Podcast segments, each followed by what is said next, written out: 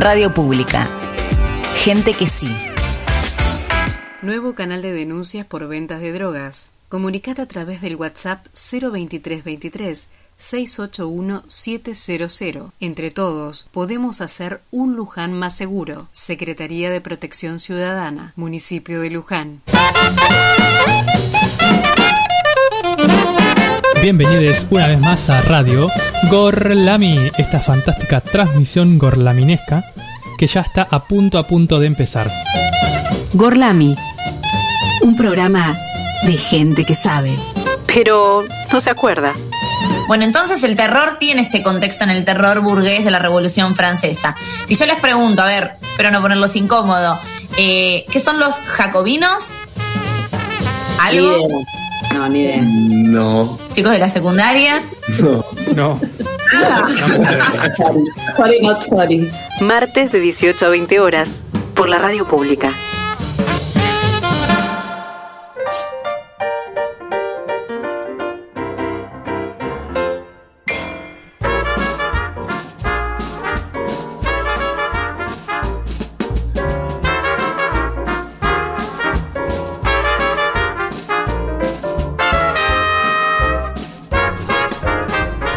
Bienvenidos a Radio Gorlami, bienvenidos a esta magnífica transmisión que está comenzando. Estamos, es un día primaveral y está muy, muy, muy lindo, pero tenemos una baja, lamentablemente. No sabía si comunicarlo tan temprano o no. Ya lo dijiste. Ya lo dije. Bueno, ya saben que no soy yo. Ya saben que no sos vos. Nadie puede hablar, tienen que adivinar en la presentación. En la presentación se notará. Bueno, obviamente no podemos comenzar sin antes darle la bienvenida a la persona que nos conduce por los caminos más sinuosos y más gorlaminescos y que además ya habló, y ella es ni más ni menos que Lola. Muy buenas tardes, muy buenas tardes Nacho, muy buenas tardes a todo el equipo y a todos los que están del otro lado escuchando. Si es que están con la radio puesta, espero que sea en un verde césped haciendo un picnic con amigues, jugando a la pelota, ¿no? Divirtiéndose este día primaveral. Nosotros acá igual disfrutamos un poquito hoy del sol, tuvimos un día bastante relajado. Pero bueno, sí, como dijiste, tu- tuvimos una baja en el día de la primavera. Chicos, y feliz día porque en este grupo somos eternos estudiantes, ¿verdad? Obvio. No hablen. Bueno, no. estoy como desorientada porque a Nacho se le ocurrió cambiar el orden de cómo nos sentamos y... Y pero estamos perdida. sentados como tu mesa imaginaria. No, en mi mesa imaginaria está siempre a la derecha vos. Ah, bueno, estamos en espejo, imaginando. bueno, ok. Vamos a darle la bienvenida entonces a quien sí tengo sentada a la derecha. Me suena a, a algo. Mi queridísima amiga Rita.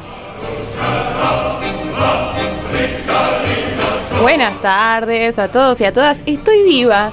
No soy yo la baja. ¿Quién es el impostor? ¿Quién es? Pero a raíz de esta baja, hay que decir que yo tengo mi beneficio, que son los auriculares, nunca los había usado. Ah, bien. Entonces, Eh, mira, además en el fondo está festejando que hay una baja. Ojo que la baja nos está escuchando. La baja nos está escuchando y por ahí hoy la podemos comunicar telefónicamente, así eh, pega un saludo a su público, porque los únicos llamados que recibimos en el programa es el público de ella, así que Es verdad. seguro que nos está escuchando ella y su familia. Vamos a darle ahora sí la bienvenida a él, que hoy va a hacer doble papel, porque evidentemente no es la baja, así que va a reemplazar a nuestra compañera, nuestro queridísimo Felipe. Bueno, muy buenas tardes. Estoy muy contento de estar aquí con ustedes, festejando el inicio de la primavera. Estoy muy contento de no ser la baja también. Eh, Venimos, a- importante venimos es zafando, ¿no? cosa. Y tenés Eh, una remera muy buena. Y tengo una remera muy buena, sí, ya sé que no la pueden ver, No. pero bueno, es el, el gran Lebowski comprando leche para el ruso blanco. Así es. Eh, peliculón.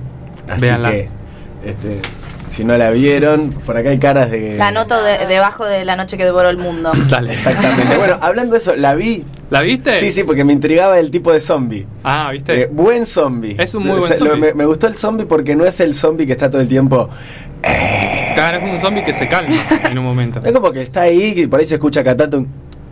Valen, Esa es hagamos buena. una introducción con los oyentes. Están haciendo alusión a una película que comentó Nacho en el programa pasado. Los oyentes todos saben. En su No. sección de Show Me What, What- You Got. Sí, ¿Lo dije bien? sí, Eh, donde comentó esta película La noche que devoró el mundo. Y bueno, Felipe se ve que el fin de semana adelantó y la vio. Yo no, la tengo ahí en la lista. Sí, seguro. Bueno, Y compañeros. me gustó, perdón, me gustó. Ah. Me, gustó el zombie, pero la película también. 7,5 nachines de Bien, a- bien. atún. Bien, Bien, de sí, lomo sí. atún al natural. Buena ¿Coincidís? película. Sí, coincido en, en la temática zombie fin del mundo. Es una Muy buena, sí, sí. muy buena. Una buena búsqueda. Recomendable. Bueno, entonces ahora sí ya podemos develar que nuestra baja es Salem y encima creo que es una baja que no creo que el martes que viene se pueda incorporar o sí, depende de cuándo se cuentan los días. ¿Cuándo se aisló ella? Vamos a comentar que está aislada Sí. porque tuvo contacto estrecho de COVID, lamentablemente. Estrecho, Sí. comillas, comillas. Hoy nos contará qué sucedió. Eh, y no sé cuándo se aisló, porque son 10 días después del aislamiento. Pero Después ya del- están cambiando todos los protocolos, capaz que puede venir ahora un rato. Sí, bueno, salió hoy en todos los medios que ya se puede andar sin barbijo en igual en lugares públicos cuando uno anda alone, ¿no? Tampoco podemos andar así sin Claro. barbijo en un grupo. Eh, ¿Qué otra cosa cambió? Me parece que algunas actividades son sin aforos. ¿Vuelve el fútbol o no? Me parece que esa la van a dejar para el final. no, ¿no? vuelve, vuelve con público. ¿eh? Sí, sí. Sí. Vamos a la O sea, cancha. creo que Al 50%. parecer, 50% de eso. Sí. Y no digamos más porque capaz que metemos la pata, la gente empieza a hacer cualquiera. Des- somos los típicos que desinformamos, ¿no? Sí, Mejor sí. no. No la, la fake news, por favor. Bueno, vamos a ver si eh, Felipe entonces se anima para nuestro público a decir el número de teléfono, por lo menos, la página web, porque las redes sociales. Por supuesto. ¡Ay, para- perdón! Mira, Marcelo, ¿qué haríamos sin vos? La verdad. Bienvenido, Marcelo, que está del otro lado del vidrio operando este programa. Y ahora sí, vamos a darle la bienvenida a él, con corio y todo, el cerebro, la médula espinal, el alma mater de este programa, nuestro queridísimo Nacho. Te estaba haciendo un chiste, que, que te creas que me olvidé de justo. vos. Este baile ya está, ya quedó. para Llegó para quedarse. A la radio pública. Luján. ¡Ay, sacaron el cartel! Claro, se lo llevaron a la plaza. Recuerden que en este momento hay un festival en el Parque San Martín que pueden estar. Capaz que están ahí y no nos están escuchando, pero bueno, no importa. Que no, disfruten del están día. ahí con la radio de fondo, ¿cómo que no? Así es. No, pero la radio está, la radio pública está allá y está sonando en vivo. Hay gente ahí sentada. Te tenemos que explicar todo. No Bueno, sabe perdón. nada. Ahora, ahora en un ratito, en un ratito explicamos bien qué está sucediendo ya. Bien, buenísimo. Hay que buscar una canción a Marcelo, ¿eh? Sí. Hay que buscarle una cortinita. Sí. Sí, para presentarte con cortina, Y porque... sí, Una semana para no pensar. importa. Nos- vos movés los labios y nosotros traducimos. Ahí está. Bueno, entonces ahora sí, Felipe, ¿te animás a decir las, las redes? No sé, yo Pero no por sé. supuesto, para la gente que nos está escuchando en Luján puede buscar en su dial la FM 87.9, más o menos hasta Lesica y Torresuri del ferrocarril eh, Sarmiento llega. Después un poquito más allá, Se capaz que también, pero bueno, hasta ahí pueden buscarnos por la radio, en ese radio, ¿no? Radio por la Radio. Y eh, se comunican con nosotros al WhatsApp que es 011 15 68 87 63 47. Ahí nos pueden mandar audios, eh, mensajes escritos, fotos, Como si pero no, las, WhatsApp. no las vamos a poder, eh, no se las vamos a poder compartir más que a, a los que estamos acá.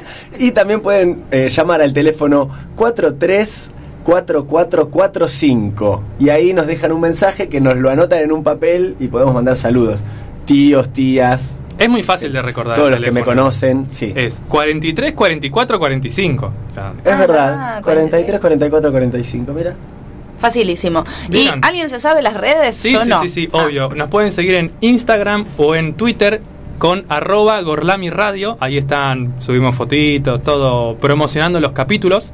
Que ya hemos promocionado el capítulo de hoy por partida doble. Porque quien llegó a verlo vio que subimos dos veces la misma publicación. Y bueno, tenemos dos community managers que no se llevan muy bien entre ellos. Y bueno, ¿qué No se pusieron de acuerdo. No sé si se- estaban las dos. Hay uno, uno más rápido que otro. Hay uno más rápido que el otro, sí. ¿Se El community manager más rápido del oeste. Muy bien. más rápida.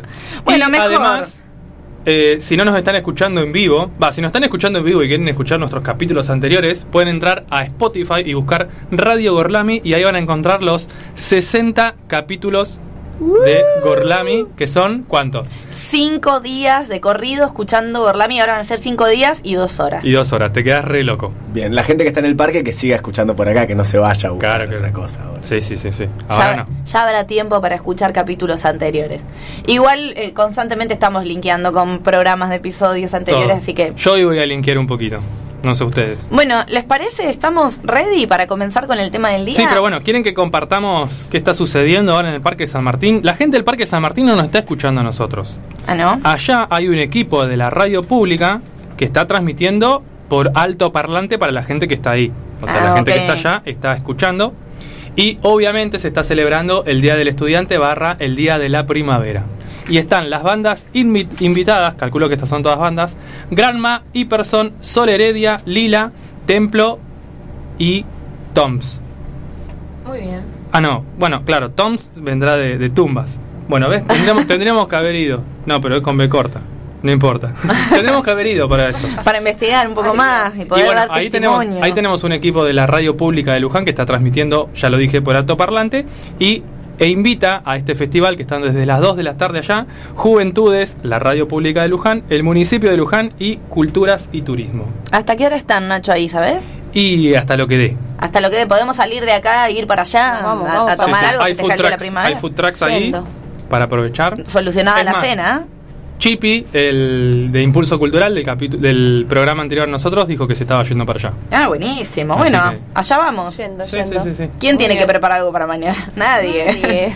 Salem ya debe estar ahí. Seguro. Sin barbijo, al aire Seguro. libre. Tosiendo para, Saludos, para arriba. Escupiendo para arriba. Tosiendo con un ventilador para que se esparza. Bueno, ahora sí, ¿estamos listos? ¿Ustedes qué opinan? ¿Les ¿Estamos parece? listos? ¿Empezamos Estamos, con el estamos, tema del día? Sí, me parece que sí. Dale.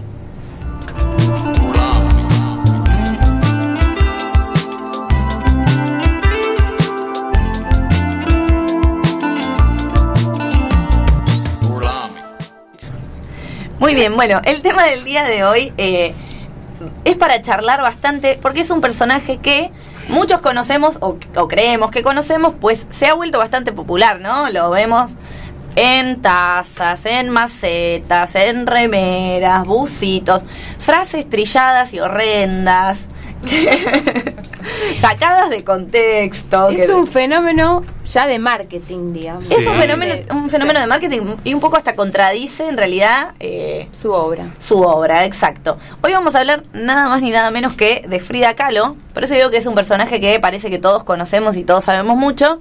Eh, quizá no tanto, o quizá sí, pero bueno, me parece que es un programa que podemos relajar, conversar, que sea Yo un poco más ameno. investigando para este programa me di cuenta que no sabía nada. Yo también. Eh, y eso que yo vi, y, y con eso ya me he dado por investigada, la película de, de Frida Kahlo, la protagonista es Salma Hayek. Salma Hayek, sí. Diosón. Bueno, muy buena esa película y muy fiel a lo que es su biografía.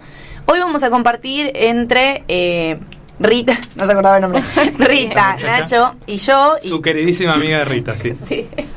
mi queridísima, mi, mi amiga personal, Rita, vamos a compartir un poco de lo que es la biografía de Frida, su vínculo con Diego Rivera y su obra. Y lo digo así porque en realidad, si bien cada uno va a hacer su desarrollo, en realidad lo más probable es que los temas se pisen e inter- intervengamos uno con los otros porque eh, la obra de Frida Kahlo es básicamente su biografía y gran parte de, de su vida personal y artística está asignada por su vínculo con este otro gran pintor que, que fue Diego Rivera. Es ¿no? más, es más. Una de las cuestiones que ella plantea, ¿no? Es esta cuestión del arte, sacarlo del museo, el arte que sea la vida, ¿no? Y ella misma ser una obra de arte, ¿no? O sea, que está ahí todo relacionado, su vida, su arte. Es muy interesante eh, Frida Kahlo como personaje y también después lo vamos a charlar un poco como personaje que es eh, reivindicado desde el feminismo y hay toda una controversia con respecto a si se le puede decir feminista por su vínculo con Diego Rivera y eso también eh, amerita una discusión que, bueno, no, no quiero adelantar, voy a empezar contando un poquito de, de su vida. Su nombre completo, ya acá, rari, cuando ya empecé con el nombre, Magdalena Carmen Frida Kahlo Calderón. Toma para vos. Nació un 6 de julio de 1907, pero en realidad ella dice, y en ratito voy a explicar por qué, que nació en 1910. Y, y no es por una cuestión de simple coquetería de quitarse algunos años. Eh, nació en Coyoacán, que es un barrio de la Ciudad de México, y desde chiquita ya tiene algunos problemas de salud que van a marcar su vida. Es la tercera de cuatro hermanos. Su papá es alemán, que emigró para México cuando tenía aproximadamente 18 años. Su mamá mexicana, ¿sí? entonces ahí tiene como una mezcla también de, de tradiciones. Con su hermana, con ella es la tercera, su hermana la cuarta, digamos, la que la sigue, se llevan solamente 11 meses y va a ser no solo su hermana, sino va a ser su mejor amiga, una persona clave en su vida y en su historia personal. No spoilemos, ¿eh? No, no, es que Pobre Frida. Tremendo. Bueno, lo, esto de que ella dice que nació en 1910 tiene una explicación acorde a su salud. Durante mucho tiempo su familia dijo que ella tenía poliomielitis, que era muy común en la época que los niños tengan polio y esto hacía que por ahí alguna pierna no se desarrollara bien, de hecho ella tenía una pierna más flaquita que la otra y rengueaba por esta situación. En realidad lo que se descubre tiempo después es que en realidad era la falta de ácido fólico en el embarazo de su mamá, eh, tanto de ella como de su hermana. Las dos sufrieron problemas de salud y bueno, no la escolarizaron a tiempo por esta cuestión y cuando le tocaba ingresar en la escuela, como iba a tener mucha diferencia académica con los chicos de su edad, su padre decide mentir en su año de nacimiento, decir que ella había nacido en 1910 para que ingrese con chicos un poco más chiquitos, ya que ya no había ido al colegio, ¿no es cierto? Entonces ahí empieza como la mentira, entre comillas, de su año de nacimiento y ella decidió sostenerlo. Públicamente había dicho que en realidad su año era 1907, pero elige 1910 porque es el año de la Revolución Mexicana, ¿no? Y esto ya nos habla un poco de su personalidad. Ella dice que ella era revolución pura y que la revolución había asignado y marcado su vida y por eso ella decide como año de nacimiento este año. Su familia eh, políticamente estaba orientada hacia la izquierda, hacia la izquierda, hacia la izquierda, hacia el Partido Comunista. Podemos saber que ella se vincula muy fuertemente con este partido. Y ya en la Revolución Mexicana su mamá eh, facilitaba y ayudaba al movimiento zapatista. Eh, saben que el movimiento, bueno, saben, momento jacobino. Revolución Mexicana es para otro programa, pero saben que el movimiento zapatistas eh, que lideraba el sur es un movimiento indigenista que lo que busca es recuperar las tierras expropiadas por el Estado, así como muy resumidamente, ¿no? Y ganan, digamos, o obtienen el poder a través del sistema de guerra de guerrillas, ¿no? Con el ayuda, la ayuda del pueblo. De hecho, mucho más adelante, el movimiento zapatista del 94 tiene esta característica que el comandante Marcos es como un enigma, que daba entrevistas, aparecía en la tele y, nadie sabía dónde estaba porque la gente lo protegía. Bueno, ¿me fui por las ramas? No, no me gustó la historia. Sorry, not sorry.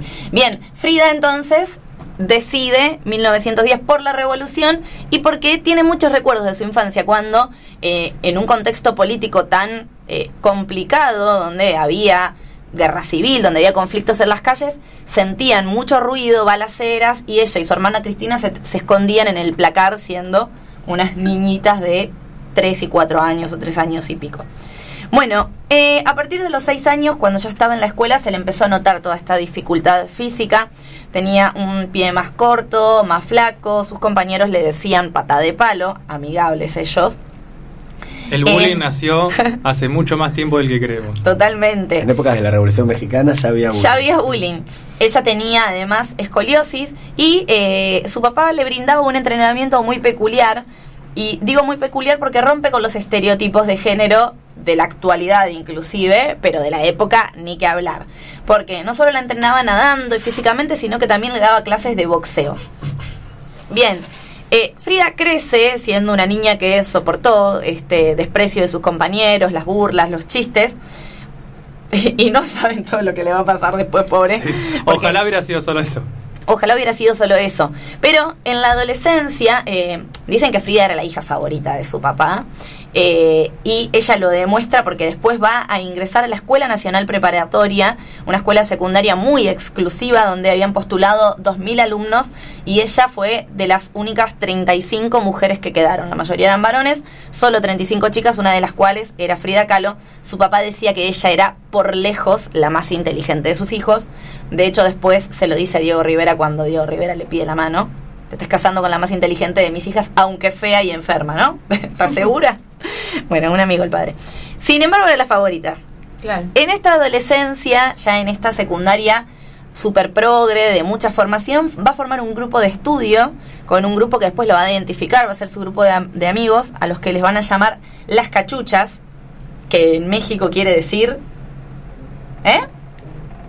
Bien, bien, Marcelo. El, el gorro, no sé si escucharon alguna película Santas Cachuchas. Santas cachuchas. Hace alusión a la, a la visera. Ah, igual no sabía que era una pregunta, yo estaba esperando. Ah, esperando, era una, una pregunta retórica que la diga yo. Bien, era un grupo de estudiantes ya socialistas, nacionalistas, que defendían los pueblos originarios eh, de México. Ahí tiene su primer amor con un amigo que se llamaba Alejandro, con el que estaba todo el tiempo. Y Frida ya en la adolescencia empieza a romper con sus amistades de la infancia. Básicamente por lo que mencioné al principio, ella rompe con los estereotipos de género, no solo porque su papá la hacía boxear, sino ella le gustaba vestir con lo que se considera un atuendo, entre comillas, de varón, ¿no? Usar pantalón y traje, cortarse el pelo bien cortito. Eh, se estaba mostrando cada vez más atea, que esto preocupaba un poco eh, a su vínculo. Y bueno, el grupo de damiselas que la acompañaba desde la infancia le empezó a hacer un lado y Frida ahí ya empezó a marcar su personalidad y a cortar con sus vínculos, a formar un nuevo grupo de amistades. Desde jovencita empezó a trabajar porque su familia atravesó una crisis económica y familiar y ella empezaba a buscar a ver cómo podía colaborar con su familia, qué es lo que podía hacer.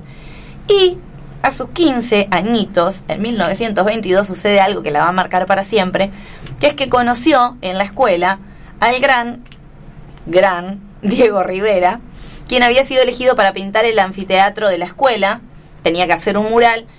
No sé si vos, Rita, después vas a contar algo de esa experiencia. Más o menos, a ver. No, porque Ya está. no quiero spoilearla, ¿no? Si no te dejo- 35 tenía él. Ah, bien, sí, 35 años. Frida, eh, 15, como dije. Y, bueno, cuentan. No sé si lo vas a decir. Dale. Cuentan que ella iba con su amigo Alejandro a espiarlo pintar y ver cómo trataba a, las- a sus musas, ¿no?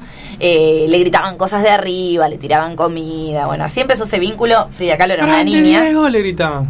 No, le decían gordo, panzón. Ah, tranquilos, cachuchas. Y bueno, víctima de bullying, lo tuvo que aplicar por algún lado. Eh, ahí empieza esta relación, ella era una niña, y ahí es donde lo conoce. Pero en mil, acá ella estaba como, eh, no en una relación de pareja, en una relación más bien libre, pero sí muy enamorada de su amigo Alejandro. En 1925 sufre lo que ella llama el primer accidente o el primer gran accidente de su vida, que por ahí si uno estudia su biografía, bueno, vos decís el accidente, después vamos a ver cuáles son los otros. Eh, Frida Kahlo iba en un colectivo con su amigo, este colectivo choca con un tranvía.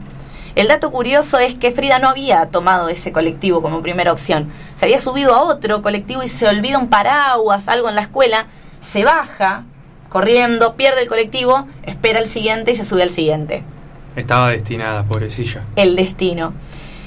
Fue tan terrible el, el accidente porque choca el colectivo con el tranvía, se sale un pasamano del colectivo y el pasamano del colectivo la atraviesa íntegra en todo lo que es su abdomen principalmente, pero sufre eh, daños en su vagina, en sus vísceras, bueno, eh, fracturas, voy a decir el detalle.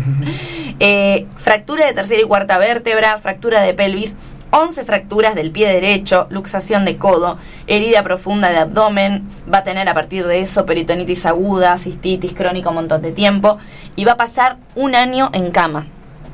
Dicen que fue tal el- la impresión del accidente, eh, como que la fotografía que retratan las personas que vieron ese accidente dicen que Frida no se entiende por qué la ropa se le, se le sale en el accidente, ella queda desnuda, tirada en el medio de la calle, con el palo atravesado y toda rociada de eh, oro en polvo que llevaba un obrero arriba del colectivo. Lo cuento porque es un dato de color que es el, el testimonio de todos los que estuvieron con ella en el accidente. La cara de Rita, no sabías cómo fue el accidente. No, no, la, la narración me parece sí, sí, sí, sí, impactante. zarpado. Bueno, eh, dicen que fue tal de tal impacto justamente que su papá y su mamá no la fueron a visitar por un mes porque estaban tan deprimidos que no podían afrontar ver cómo había quedado. Unos compañeros igual. Raro, Sí. raro. Raro, raro, raro. Eh, no así su hermana Matilde, que era la más grande, que se había casado, pero volvió de donde estaba y estuvo sentada con ella a sol y a sombra, igual que su hermana Cristina, por supuesto. Bueno, eh, este accidente también va a marcar su vida, así como Diego Rivera. eh, no solo por su condición de salud, sino porque todo este año que ella estuvo en cama, completamente enyesada y haciendo un tratamiento, bueno, primero sufre la primera rotura de corazón, si se puede decir, porque Alejandro, quien fuera su pareja o su amigo o su algo, decide irse a Europa a estudiar, Así que ella queda postrada en una cama sin poder salir y sin la persona que amaba que la iba a visitar. Y su madre decidió decorar su cama, armarle todo como una casita alrededor y un techito de la cama con un espejo para que ella se pueda ver y así eh, autorretratarse o pintar. Ella solo podía pintar las cosas que veía y solo se veía a sí misma. Así que ahí es que empieza como a desarrollar aún más su talento y esto va a surgir después como una curiosidad de ella de poder ver, si, va a ser una de las aproximaciones a Diego, ¿no? Ver si su obra sirve para algo y si puede pintar, ¿no es cierto? Sí, digamos que esa fue la primera aproximación que tuvo Frida a la pintura. Porque antes e, ella trabajaba con un amigo del padre que eh, redibujaba grabados de un artista, no me acuerdo, pero ella copiaba y a ella no le gustaba mucho ese trabajo, pero una vez que estuvo ahí ese año postrada prácticamente, gracias a la, a la madre principalmente, que fue la que le instaló el espejo y el bueno, para apoyar el cuadro, no me el bastidor, digamos. No, no se llama bastidor. Bueno, para apoyar los cuadros y atarlos y dibujar el atril, Ahí está. Eh, ahí fue como que se encontró con, con el dibujo y la pintura. Que además, 1920 es el auge de las vanguardias, ¿no? Ojo. Entonces. Ya hablamos de las vanguardias. Claro, pero digo que toda esta cuestión de la, del cuerpo, del arte y de la revolución y de, de su cuerpo como una obra encaja también en este contexto de 1920, el auge de la vanguardia histórica. Totalmente, dicen que ella inclusive se pintaba, se hacía obras eh, arriba en el propio yeso que tenía, que era como una especie de corset que la sostenía por todo el año. Piensen que igual ella ya tenía problemas de columna, ya tenía escoliosis, ya tenía problemas en las piernas, como que el accidente fue algo que terminó de agravar su situación. Sin embargo, después de un año en cama, con mucha rehabilitación, mucho acompañamiento de la familia, logra recuperarse y lo que cuenta ella es que vuelve a ser ella, ¿no? Frida era una mujer que le gustaba mucho salir, eh, ir a reuniones con amigos, reuniones de discusiones políticas, encuentros, y se empieza a, rodear de un círculo especialmente de marxistas, de comunistas, de exiliados políticos, y ahí es donde ella se va a reencontrar con Diego Rivera. No voy a hablar mucho de este vínculo porque como ya les dije, esto lo va a ampliar después Rita, pero no puedo dejar de mencionar que sí comenzaron a ser amantes y finalmente terminaron casados en 1929. Y un dato que me parece eh, importante destacar es que ahí es cuando Frida deja de pintar, ¿no? O sea, durante un tiempo se repliega a lo que es su vida privada, las actividades domésticas, a estar al servicio de Diego, a esperarlo, cocinar. Y bueno, queda como solapada todo su, su talento artístico. Otro de los accidentes, el segundo accidente que sufre en su vida, es un aborto espontáneo y ahí empieza con todo el sufrimiento de hacerse la idea de que quizás por el accidente, quizás por su enfermedad, no iba a poder tener hijos. Pero bueno, esto lo, puede repuntar, digamos, cuando en el 30 se muda a Estados Unidos con Diego Rivera y empieza a frecuentar otros círculos también artísticos, también políticos. Pero como ya les digo, ¿no? Su vida queda como medio de lado. Ya en el segundo aborto que tiene, porque vuelve a tener un aborto espontáneo de otro embarazo que, no llegó a término, eh, estaba completamente triste, estuvo, dicen que semanas llorando en el hospital, retoma la pintura y ahí la pintura empieza a ser como su forma de expresar y de contar su vida. Frida Kahlo dice que necesitaba pintar los momentos más dolorosos de su vida como para sacárselos de encima, ¿no? Como para dar vuelta a la página, plasmarlo como en una fotografía, eso que había sentido. Eh, es loco el vaivén de cómo su situación amorosa, cada vez que se complejiza su situación amorosa con Diego Rivera, surge su, su lugar artístico en el escenario. Eh, hablemos de hombres no dejando brillar a las mujeres, ¿no? Hay un ruidillo, ahí está.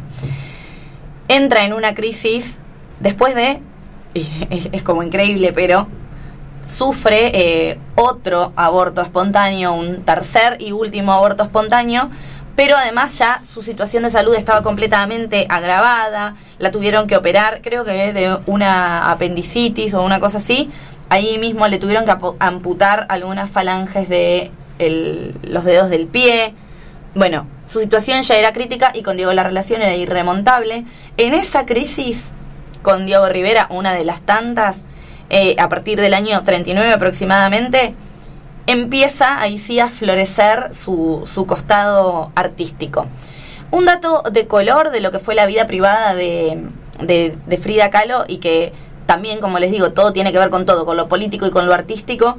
Ella fue muy amiga de León Trotsky, que es Muy amiga. muy amiga, que saben que él, eh, bueno, se exilió de Rusia, perseguido por el estalinismo una vez que Lenin muere. El Partido Comunista de México le, le da cobijo, digamos, eh, y entre Diego y Frida habían decidido hospedarlo y darle un lugar en lo que, lo que se conoce como la Casa Azul, que de hecho hoy es un museo, Sí. eh, y donde yacen todavía los restos de Frida Kahlo y hay algunas pinturas, una exposición.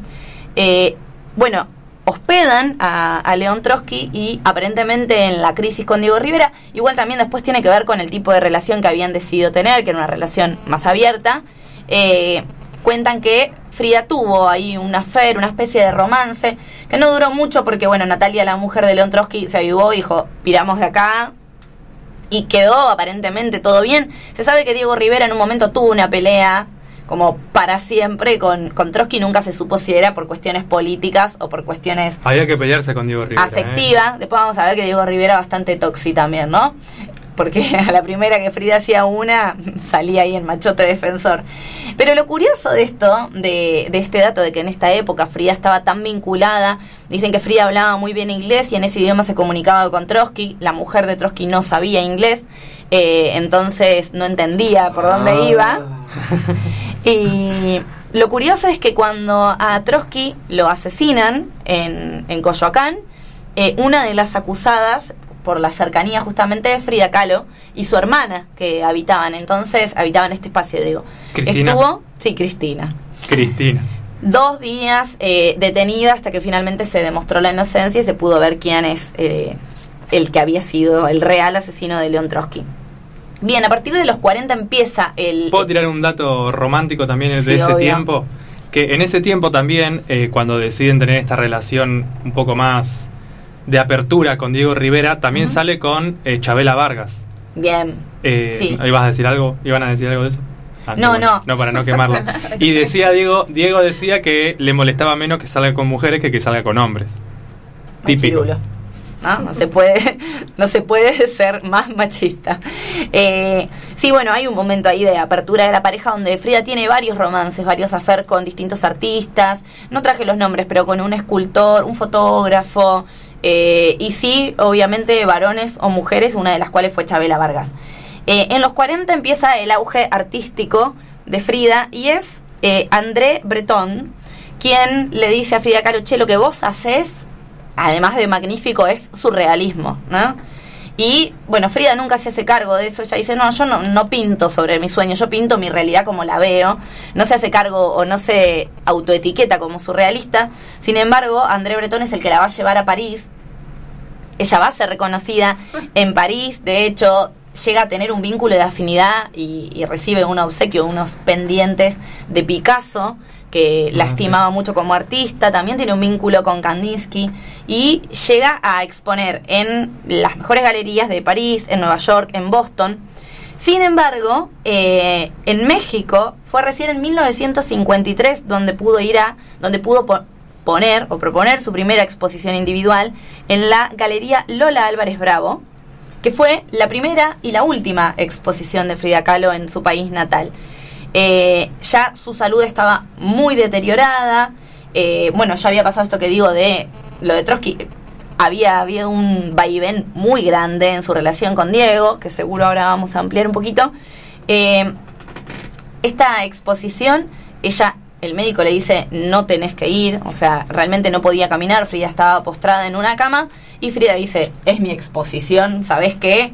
Prepárame un tequila, unos mariachis y allá voy. Se hizo cargar la cama, tal y como estaba, a una ambulancia, y dicen que fue como obviamente escandalizado los medios de comunicación del momento que estaban ahí para cortar la cinta, ver la exposición, estaba Diego y la sorpresa de todos y la boca en el suelo cuando la bajan de una camilla y la ponen en el medio de la sala, dio un discurso, habló, tomó, hizo chistes, todo desde la cama de su casa.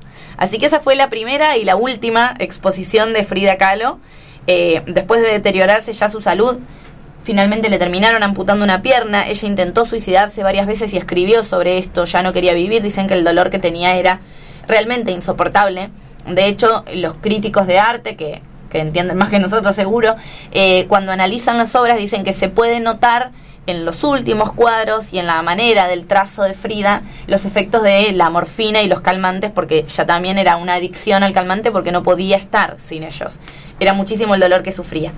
El 13 de julio eh, de 1954 finalmente muere, como les dije, sus restos fueron están todavía fueron cremados y están en la Casa Azul y fueron velados en el Palacio de Bellas Artes de México, cubiertos por la bandera comunista mexicana. Me ahogué, perdón.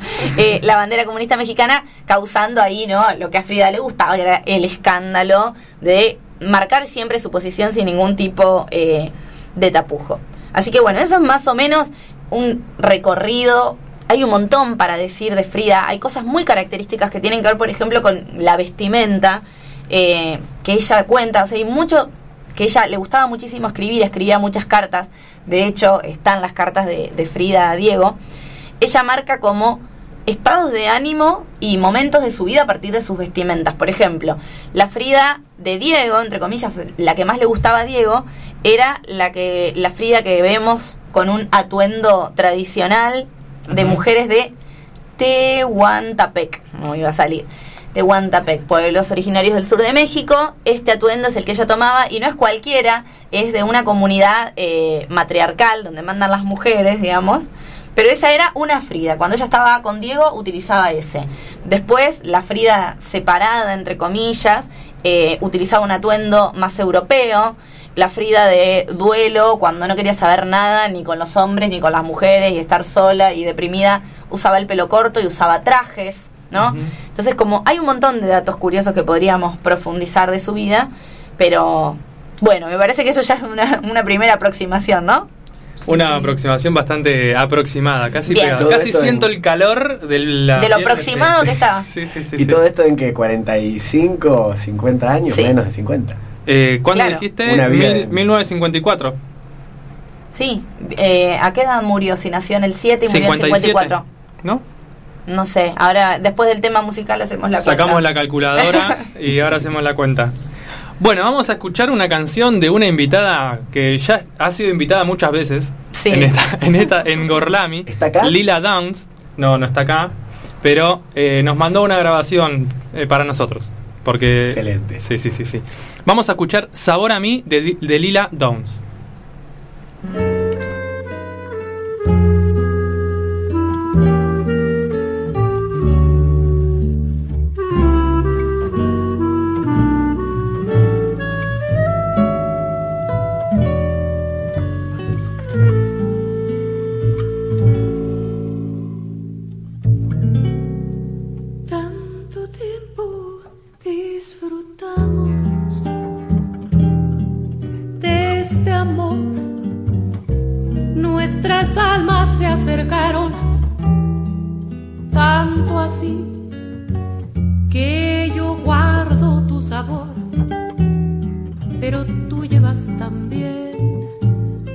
Sabor a mí. Si negaras mi presencia en tu vivir, bastaría con abrazarte y conversar. Tanta vida yo te di que por fuerza llevas ya sabor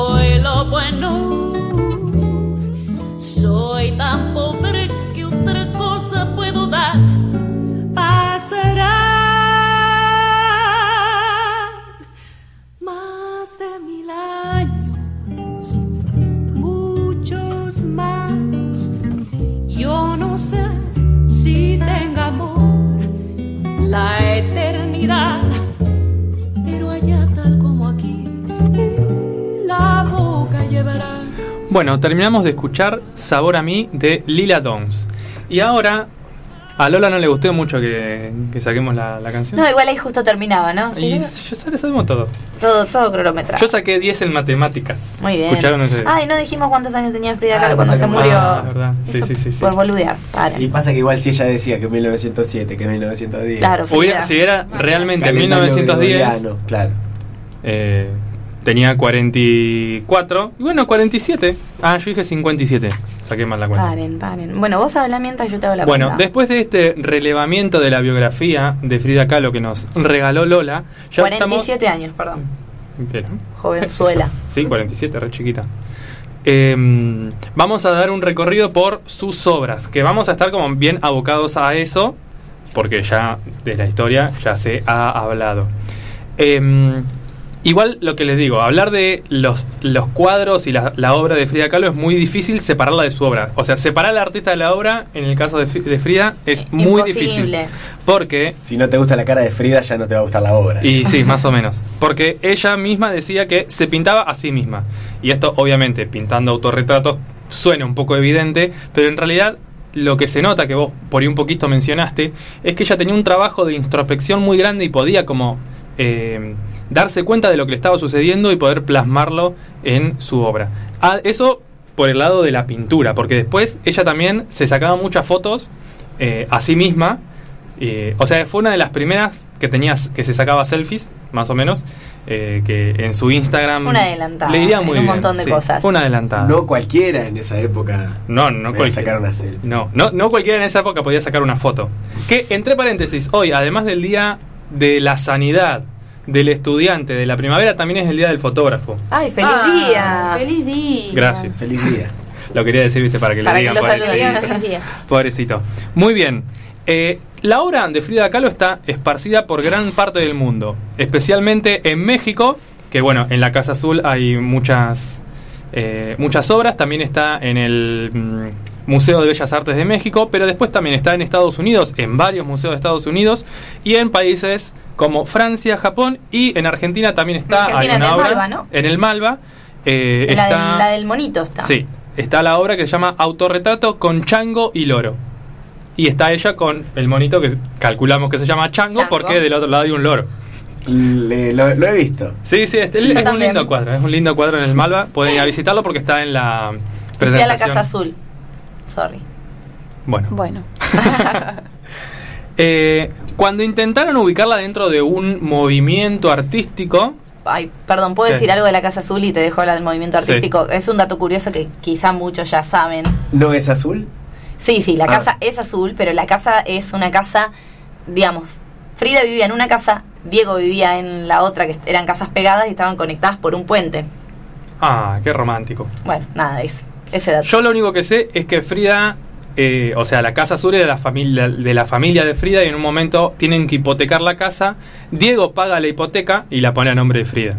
Y por eso ahí se queda viviendo por el resto de la eternidad, porque hasta ahora está ahí. Y sí. Yo creo que en Día de Muertos va a visitar su casa azul. Seguramente. Seguro. Bueno, cuando intentaban eh, ubicarla dentro de un movimiento artístico, Frida respondía a la siguiente frase, que ya la dijo Lola, pero la voy a mencionar Ay, de nuevo porque en contextos diferentes suena diferentes. Ellos creían que yo era surrealista, pero no lo era. Nunca he pintado sueños, yo pintaba mi propia realidad. Su propia realidad era estar tirada en una cama, pobrecita, mirando el techo, anda a saber de qué material era en la Sí. casa azul. Con un hasta- chango y un loro. con un chango, sí, y un loro. Porque coleccionaba animales, Frida. Hashtag dato. Muy bien. Lo podemos linkear con especies exóticas, capítulo de Gorlami. Escúchenlo en Spotify. Muy bien. Eh, varios elementos marcaron su obra. ¿sí? Por un lado, ella hizo una indagación bastante importante en el arte popular e indígena de México, así que se puede ver bastante claramente en sus obras. Pero también, otra cosa que se ve bastante fuertemente es la exploración de su propio dolor, tanto físico como emocional. De toda la relación que tuvo con Diego Rivera, que no vamos a spoilear nada porque después Rita nos va a regalar esa, esas anécdotas. y eh, toda la historia de accidentes, abortos, enfermedades que tuvo. Todo eso marcan la obra de eh, Frida. Comenzando, seleccioné algunas obras para compartir. eh, no sé si son las más importantes, algunas sí, pero algunas que me llamaron la Agarren atención. el celular y vayan googleando. Sí, sí, cuando yo diga el nombre, googleen porque eh, está bueno que, que la vean. Yo voy a intentar igual decirle más o menos para que se la acuerden, pero Yo ya pueden estoy acá buscarla. para googlear. Sí, su primer cuadro fue pintado en 1926 y lo llamó Autorretrato. Googleen Autorretrato 1926. En este tenía 19 años y, es- y fue en el tiempo que tuvo el accidente, ella estaba postrada en su cama, en su casa, eh, sin la posibilidad de moverse, prácticamente no se movía. Si buscan fotos también tienen como un collar así que le sostenía la columna y solamente podía mover algunas partes de su cuerpo como el brazo. Lo que hizo su madre fue diseñarle un caballete especial para que ella pudiera pintar acostada, donde apoyaba el bastidor del lienzo y al costadito un espejo para mirarse a sí misma. Se la nota más joven en este. Sí, sí, sí. Es como que después se va, va cambiando. Tiene unas olas detrás, ¿no? Tiene, sí, los fondos vieron como. Los colores de los fondos dicen que son importantes en los cuadros de Frida. Va, en todos, ¿no? Calculo. si no, pondrían cualquier cosa. Bien, con este autorretrato, Frida daría el inicio a su indagación personal. Como que con este cuadro comienza esta indagación que les comento de introspección. Acá Felipe nos está mostrando una foto de Frida Una Frida chiquitita. muy, muy chiquita. Parece más falda. Mal, es verdad. Ella misma, Frida, no se consideraba una mujer linda eh, y en sus cuadros destacaba elementos que se consideraban en ese tiempo antiestéticos. Por eso también es que está esta marca distintiva. de- Uy, Facu, uy, eh, Nacho, no le pegues al, al micrófono, por favor. Eh, dicen que eh, esta sinceridad de su cuerpo y sobre su cuerpo y hacia su cuerpo era como su eh, signo distintivo. Que de, de hecho ahora, bueno, en la imagen que nosotros compartimos en Gorlami solamente estaba las cejas unidas y bueno, ese es como es un símbolo de Frida. Una siguiente obra importante fue el 1931 y es conocida como Frida y Diego Rivera. Googleen Frida y Diego Rivera de 1931. Esto es, un cuadro bastante conocido. Y es una obra donde podemos ver a Diego enorme, Ay, yo como tengo era una él. foto en un coso así. en la casa de, de Frida Sí. está este cuadro en gigante con los agujeritos para poner la carita, ¿viste? La tengo con Ah, Bani. mira. Esta foto. Yo soy Diego Rivera y Bani Frida Kahlo. Bueno, en el cuadro se ve a Diego muy, muy, muy grande. Sí. Él era muy grande igual. eh, Frida también era muy chiquita. Eh, a él se lo ve con una paleta de pintor en una mano y unos pinceles. eh, y Frida estaba del otro lado. Dicen que este retrato, eh, perdón, que este cuadro retrata la ido- idolatría que le tenía Frida a Diego. Porque además ella está como media inclinada De hacia el ¿no? lado. Sí. Y está apoyada sobre Diego. O sea, se nota como que con su mano está apoyada sobre él como si Diego la soportara. Sí, la, so- la sostuviera. Eh, Rita, perdón, ¿vos vas a comentar en, cuando hables de la pareja los apodos No, de ellos? Ah, sí. bueno, ¿eh? comente. Bien, cuando Frida dice que se quiere casar con Diego y Rivera, por supuesto a su familia no le gusta nada, porque estamos hablando de un tipo 20 años más grande que ella, eh, y la familia consideraba que Diego Rivera era muy, muy feo, ¿no es cierto? Y ya se había casado. Y ya se había casado, tenía dos hijas con las que no tenía mucha relación. Eh, bueno, y el padre de Frida le dijo, verlos a ustedes juntos es como ver un elefante con una paloma. Porque, bueno, Diego era un hombre grandote, ¿no? Era y, muy grande, y sí. Frida, aparentemente al lado de él, se veía como más pequeña y frágil, bueno, como se ve un poco en, en este cuadro. Sí. Y bueno, en ese cuadro también lo que se puede ver es esto que mencionaste vos, que a ella cuando Frida estaba con Diego se vestía con estos atuendos más originarios eh, de México. También en 1931, y voy a dar primero el nombre del cuadro, eh, ella pinta Frida y la cesárea, que, eh, para que lo googleen, que es el cuadro que pinta luego del primer aborto que ella tiene, cuando pierde su embarazo, ella sumida en un enorme dolor, pinta este cuadro para retratar un poco los hechos de lo sucedido. Si se fijan, hay médicos, Hay hay, como cosas, es medio raro. Sí. Turbio. Y a su vez, el dolor debido a la pérdida de este embarazo. Dicen que este. No, no estoy de acuerdo. ¿Con qué? No creo que ella esté como retratando su vida en realidad, ¿eh? Yo Es estoy dando.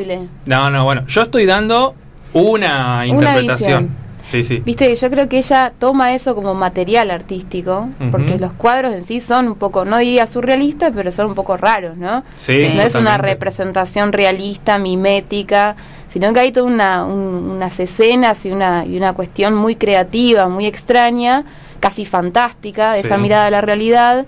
Me parece que toma su vida como material, pero construye un personaje a través de esas obras. Puede ser. Yo estoy siguiendo también un poco las frases que decía, o sea, estoy parado en la premisa de que Total. ella dijo que no Sí, era su relato. Pero, y pero que ¿sabes se por, estaba qué, ¿sabes por qué pienso yo que ella dice Mm. eso?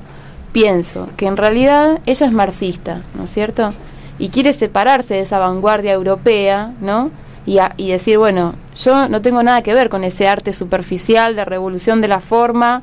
Acá yo quiero pintar como yo veo la realidad, que la- mi mirada es una mirada mágica, como la de todos, Sí. pero a su vez comprometida con la cuestión social y Claro. política. Me parece que es un movimiento más que nada de despegarse de esa vanguardia europea y regresar a esa mirada indígena, mágica y latinoamericana, si se Bueno, quiere. sí, esa mirada era algo que ella quiere recuperar y que está Sí. como en toda su obra. Pero, pero me parece que construye un personaje, y eso es interesante también. Puede ser. Este cuadro en particular, para continuar con este cuadro, eh, no está finalizado.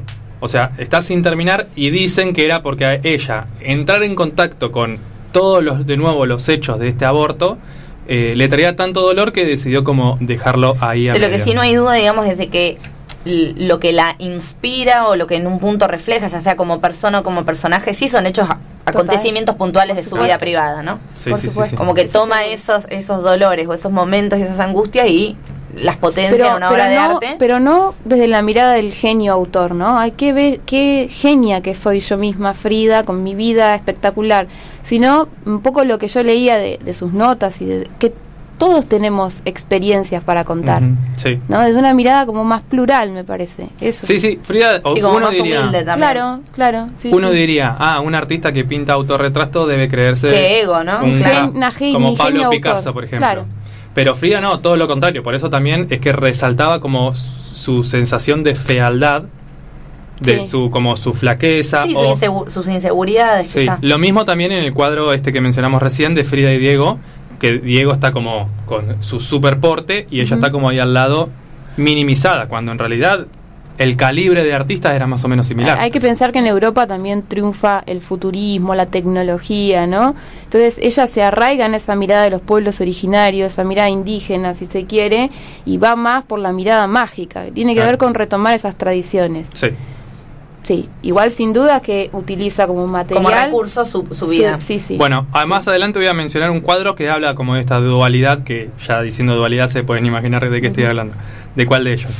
Bien, en 1934 y animada por Diego Rivera, eh, como que le dice como que pinte eh, situaciones, de las situaciones singulares de su vida, ella pinta Mi Nacimiento. Esta obra es eh, una cama con sábanas blancas, donde hay una mujer con las piernas abiertas dando a luz. Debajo de la mujer es impactante. Esta es No, no espectacular. Todas las obras de Frida son muy impactantes. esta, esta particularmente Son muy es- crudas. Es impresionante. hay- creo que les- después le voy a mencionar cuál es, creo, para mí la más cruda. Bueno, debajo hay un charco de sangre porque eso supuestamente simboliza su segundo aborto. Como esa pérdida de sangre simboliza su, su aborto. La mujer que está eh, sobre la cama tiene la cabeza tapada con las sábanas. Como era la madre, la madre había muerto también recientemente. Ah, eso iba a entonces, decir. eh, por eso es que tiene la cabeza cubierta. Y lo interesante es que en la pared, detrás de la cama, hay un retrato de la Virgen de las Angustias observando como toda la situación. Es muy interesante de ver ese cuadro. Es como, tiene- si es crudo... tiene un puede palito, interpretarlo claro, un palo también para-. Sí, sí, sí, sí, sí. Acá yo estoy haciendo unas interpretaciones de como lo más, por ahí, qui- quizás sea lo más lineal viendo lo más cercano a la, a la vida de Y Frida. después ¿no? hay mil capas para analizar sí, sí, que sí. sin O sea, duda sí. acá podríamos ver un cuadro y ya flashear para. De hecho, es recortado de otras, de otras cosas. Bien, en 1935, Frida crea la obra, que también la pueden eh, googlear, Unos cuantos piquetitos. Ah, esa, esa es fuertísima. Esa es una obra ver, muy fuerte. Eh, esta obra representa un femicidio que había eh, visto la noticia Frida hace poquito, acá la están viendo en el estudio, eh, de un hombre que había asesinado a puñaladas a su pareja, a su pareja mujer, Y que cuando va a las, autoriza- a las autoridades dice, solo le di unos cuantos piqueticos. ¿no? Y en el cuadro se ve a la mujer totalmente eh, apuñalada, cubierta de sangre, y el señor al lado como, bueno, sí, esto era, esto era mío. Bien, y hay ¿Qué te otra, eh, no sé si vas a decir la otra interpretación de este, de este cuadro. Ahí sí, sí, sí, sí. Ah, ok, o sea, ella pinta eso. Sí. Ella pinta eso a partir de lo que había escuchado. Pero también lo que representa para ella es el dolor de la pérdida de Diego Rivera. Por ese tiempo ella se había separado de Diego y había, sentía tanto dolor que ella sentía que, de algún modo, ese cuadro, con el dolor de esa mujer, representaba su dolor emocional. Y en este cuadro, en esta parte, perdón, eh, sí, lo voy a decir, le voy a sacar el texto a Rita, es que... ¿Lo cuento? No, no lo digas, Sí, me lo estoy sí. callando. No, no, no, Sí. no, no, es, no, no lo voy a una- decir. es víctima de una gran traición. Sí, Frida, Frida es víctima de una gran traición. Eh, si bien Diego Rivera Y que fue su- el mayor dolor de su vida. Sí. ¿Vieron cuando dije hoy que ella dice que tuvo cuatro accidentes? Sí. El accidente de tránsito, los tres abortos y el cuarto accidente ella dice que es Diego Rivera. Chan, chan, chan. Ah, es verdad, lo escuché eso. Sí, sí, sí. Bien, algo interesante de este cuadro, además del gran dolor emocional que representa para Frida, es que la sangre está pintada también sobre la madera que sostiene el bastidor, es decir, el cuadro, como que la sangre atraviesa esa ficción y llega hasta la realidad. Bien, en 1944 Frida pinta Columna Rota. Googleenla, es un cuadro también relativamente conocido y es bastante, así a primera vista, como uno interpreta eh, fácilmente de qué está intentando hablar Frida. Es Frida abierta por la mitad y dentro de ella se ve una columna jónica, porque esto lo busqué que está asociado con lo femenino, eh, toda resquebrajada. Además, bueno, se puede ver el corset de yeso que la sostiene, unos clavos clavados y ella con su cara eh, completamente mm, no impoluta, como sin, sin, Expresión. Sin sin expresión. expresión, pero con lágrimas cayendo. ¿no? Como que esto representa todo ese dolor físico que estaba atravesando. Así, eh, muy linealmente dicho, ¿no? Porque si no, sí podemos entrar en, la- en las interpretaciones. En 1946... Perdón, eh, estaba esperando a ver si lo decías. Eh, Este, este cuadro, sí, porque estamos con mucha información, ¿vio? no nos queremos pisar acá. Eh, se dice que este cuadro originalmente ya estaba completamente desnuda y que después como sintió que iba a... tipo el sensacionalismo iba a hacer que pierda la atención, lo que ella, el dolor que ella realmente quería transmitir, termina pintándose como una pollera blanca de la cintura para abajo. Eh, para no mostrar su desnudez completa y que no termine eso como distrayendo al, al que mira el cuadro. ¿no? Claro. Además, también ella se pinta en un desierto, que en general está sola, ¿no? En sus cuadros, pero ella se pinta en un desierto como que también te puede dar esta sensación de soledad. Bien, en 1946 pinta El ciervo herido, esta también es una obra bastante conocida. Muy. Eh, en el cuadro se puede ver a Frida, en realidad, sí, a Frida con cuerpo de ciervo, con muchas flechas, casi agonizante y muy mal herido, dentro de un bosque también, un bosque medio lúgubre. Er- Si bien es de día, bastante lúgu- lúgubre. Eh, y este mm, cuadro se puede interpretar como eh, bueno, eh, por este tiempo Frida había sido sometida a varias cirugías para intentar recuperarse de todos sus dolores, de sus problemas de columna, y esas cirugías, si bien no traen una nueva complicación, no resuelve el dolor. Entonces, luego de esta decepción es que pinta este cuadro. Y bueno, ya llegando al final, no sé si después quieren mencionar alguno más, en 1954, en el último año de su vida, Frida firma su última obra. Y digo firma porque hay otros cuadros que no se sabe si pintó o no, porque ya su trazo era muy eh, tembloroso, tembloroso, gallino, Temblequeante. temblequeante, eh, y no se sabe si lo pintaron ellas y como no está firmado, no, no se lo puede dar, eh, asignar a ella personalmente. Este cuadro es un cuadro muy vivaz, ¿sí? muy de colores vibrantes, eh, y que dibujan, que tiene sandías Ah, el de la sandía. Sí, sandías eh, dibujadas, algunas cortadas, otras no. Y en una de esas sandías eh, tiene como calado la frase que es Viva la vida. Sin embargo, Frida ya estaba llegando a los últimos años de su vida, se ve que se dio cuenta. Las sandías están asociadas a los esqueletos en el Día de los Muertos de México. Si no saben qué sucede en el Día de los Muertos en México, pueden ir a Spotify y escuchar nuestro capítulo de eh, la muerte eh, de, mm, donde hablamos del Día de Muertos. Bien, entonces, en este cuadro es como esta... Ah, no hablé de las dos Fridas. Eh, yo estaba esperando, bueno, capaz que no lo dijo. No, no me lo noté para decir, bueno, después lo comentamos. Dale. Eh, Como dijiste, la dualidad, igual, Sí, sí, como sí, sí, pensé que lo ibas a decir. No, es que yo me, no me bueno, no importaba, lo mencionamos. Eh, bien, entonces está asociada tanto con la vida y con la muerte. Y si bien es una celebración a la vida, es de algún modo una despedida. De hecho, una de las últimas frases que dice Frida es la siguiente. Espero que la salida sea alegre y espero no volver nunca más. Así era una de las últimas frases que dice Frida. Y no Nada volver nunca más, dijo. de No volver Claro, nunca más. ah, claro. Sí.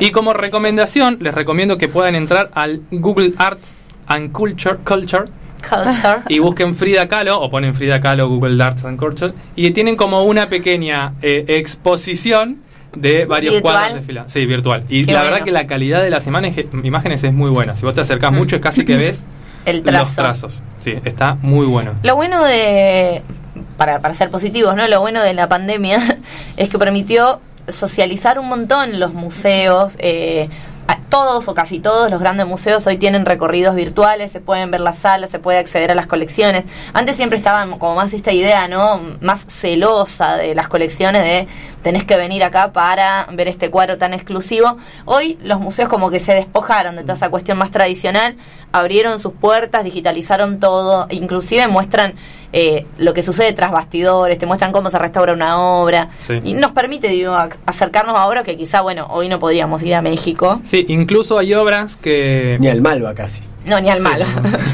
Eh, incluso hay obras que eh, por el tiempo que tienen de producción eh, sus derechos ya están son libres entonces vos te podés cargar imágenes y usarlas a tu gusto eh, en alta calidad y está buenísimo pero eso no está en todos obviamente todos los museos pero creo que en el arte metropolitano de Chicago podés entrar a la página y bajarte algunas cosas bueno Sí, muchos, muchos de los museos así como más grandes del mundo tienen eh, la posibilidad de descargar inclusive el catálogo de colecciones, hay un montón de Sí. cosas que, que están súper democratizadas.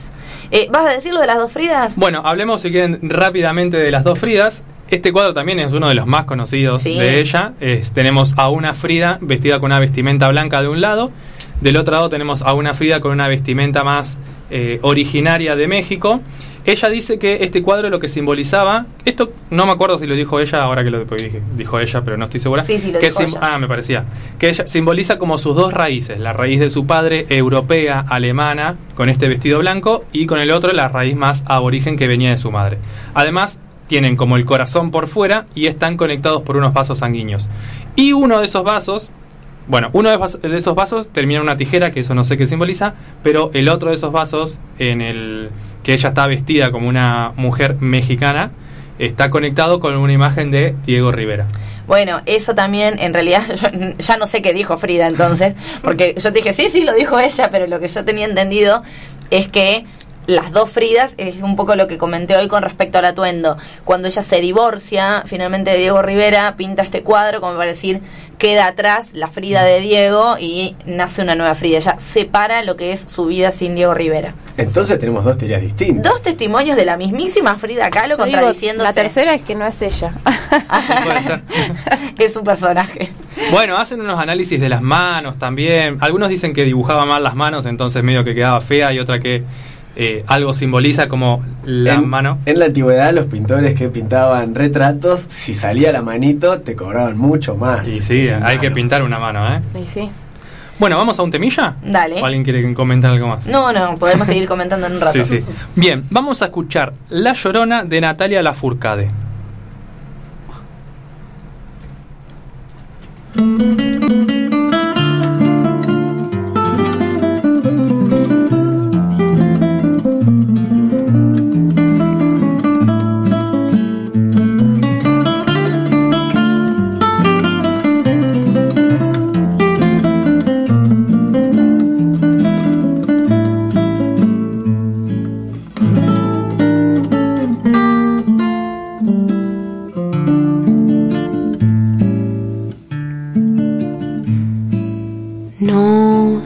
Qué tienen las flores, llorona, las flores de un campo santo.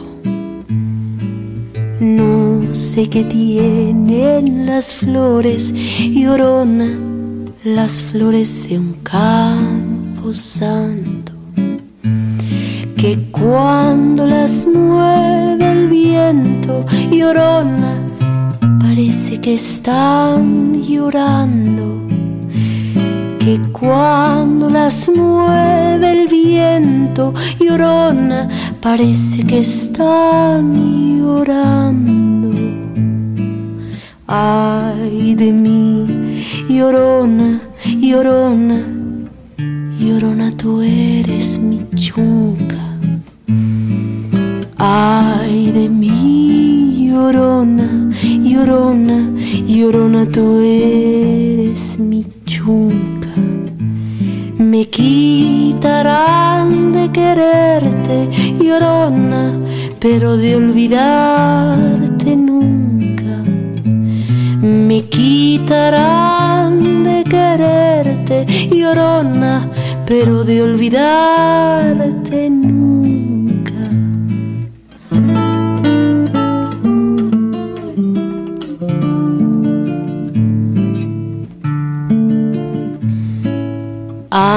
Santo Cristo de fierro llorona, mis penas le conté yo. A un santo Cristo de fierro llorona, mis penas le conté yo. ¿Cuáles no serían mis penas, llorona? que el Santo Cristo lloró. ¿Y cuáles no serían mis penas, llorona, que el Santo Cristo lloró? Ay de mí, llorona, llorona, llorona de un campo lirio.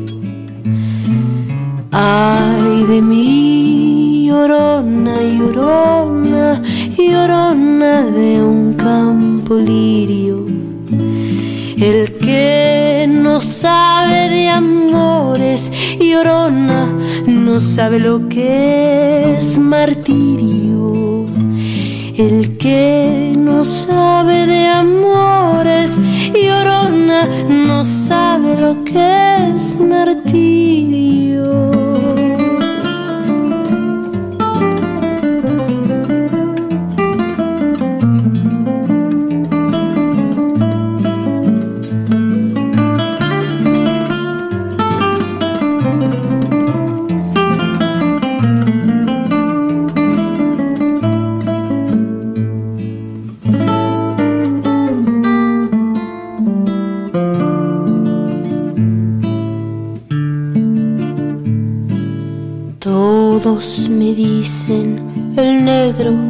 Llorona, negro pero cariñoso.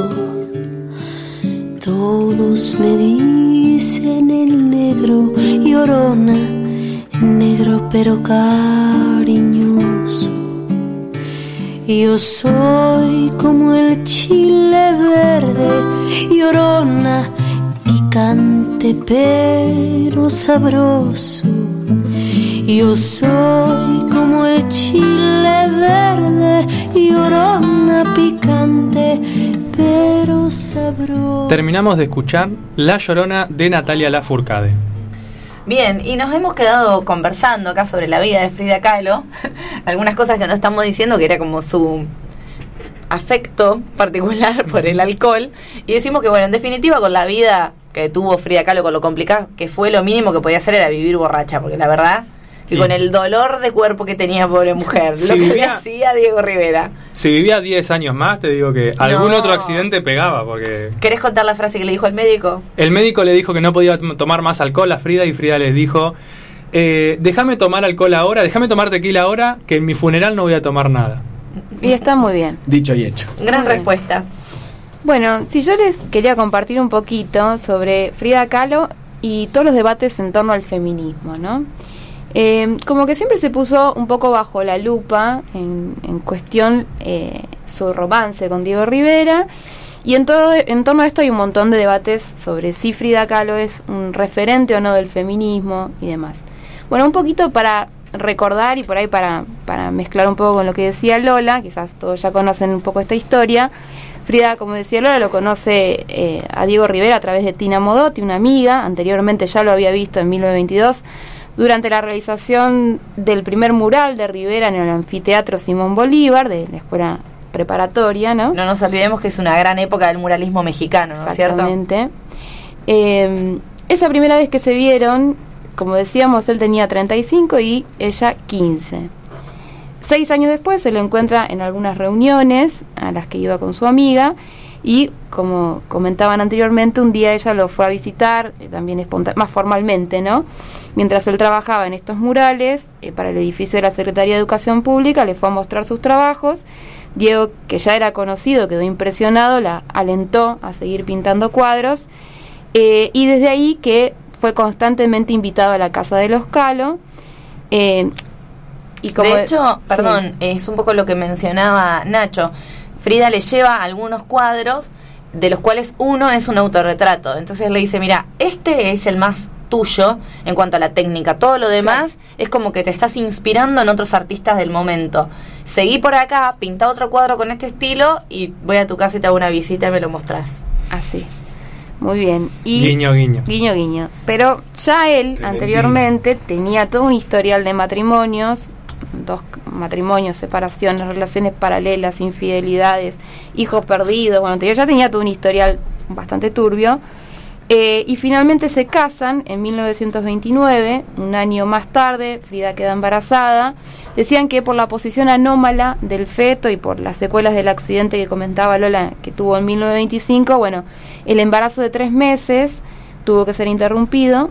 Y esto no, que por toda la vida de sufrimiento físico y de limitaciones eh, que ella tuvo, bueno, significó un golpe muy duro y sumado a esto, al poco tiempo es que ella empieza a descubrir todas las infidelidades de Diego Rivera, ¿no? Hasta el punto de quiebre y de inflexión, digamos, que fue cuando en 1935, para sumarle, si le faltaba drama a su vida, descubre la infidelidad de Diego con la propia hermana de Frida, Cristina, no, hermana y gran gran compañera y amiga, quien la acompañaba a todas las tertulias, eh, la militancia de izquierda, una compañera muy cercana, además de ser su hermana menor. Confiamos en vos, Cristina, y nos haces esto. Y nos haces esto. Con la que comenté yo al principio llevaban 11 meses, ¿no? Diego le mandaba cartas, además, no solamente que los encontró en una situación, sino que le mandaba cartas, la pintaba desnuda, así que tenía una especie de relación paralela. Bueno, ahí Frida decide divorciarse, ¿no? Al menos toma la decisión de separarse, se va, al año siguiente se reconcilian. Eh, bueno, un poco las cartas y las notas de Frida, eh, ahí medio que aclaran la cuestión. Ella dice, vuelve, acepta tener esta relación abierta con Diego Rivera, eh, en que los dos podían tener amantes, digamos.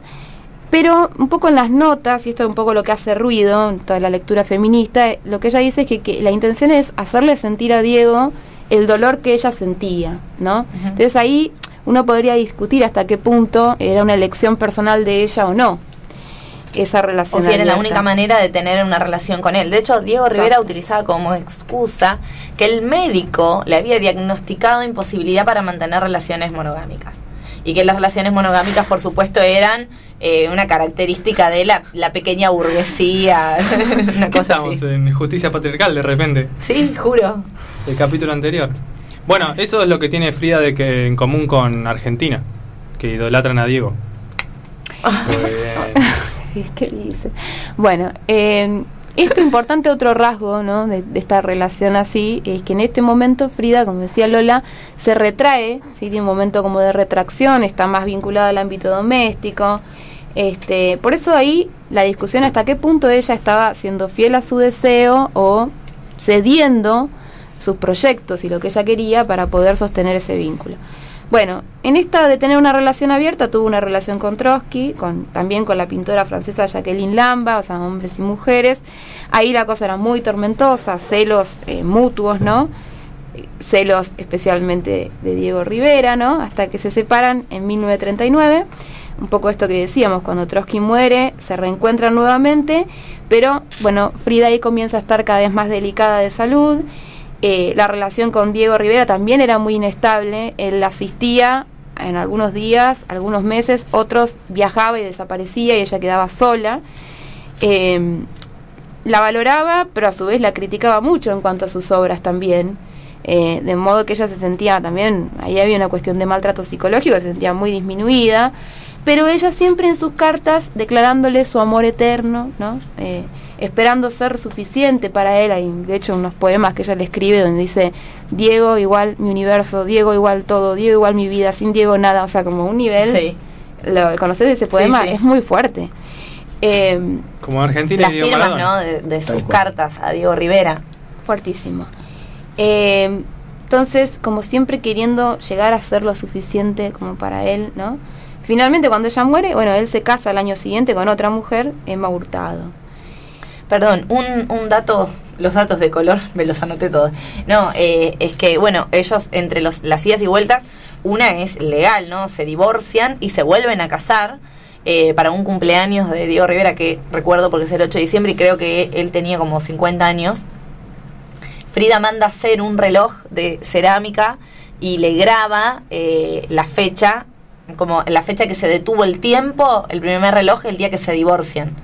Graba esa fecha y cuando se vuelven a casar, vuelve a poner la Es que misma... son, son muy fuertes las notas. O sea, Sí. uno si quiere mirar. Chicos, algo- la firma de que ella firme su Frida, todas las cartas con el juego de palabras que eso implica, o sea, es realmente muy Fuerte. Habla de una relación completamente tóxica, pero además tóxica, abusiva. Y aparte todas las cartas y los poemas que ella le escribe a él es como él es el centro de su vida. Mírenlo, búsquenlas porque son fuertes, digamos. Sí, sí, son. Están exhibidas en la Casa Azul.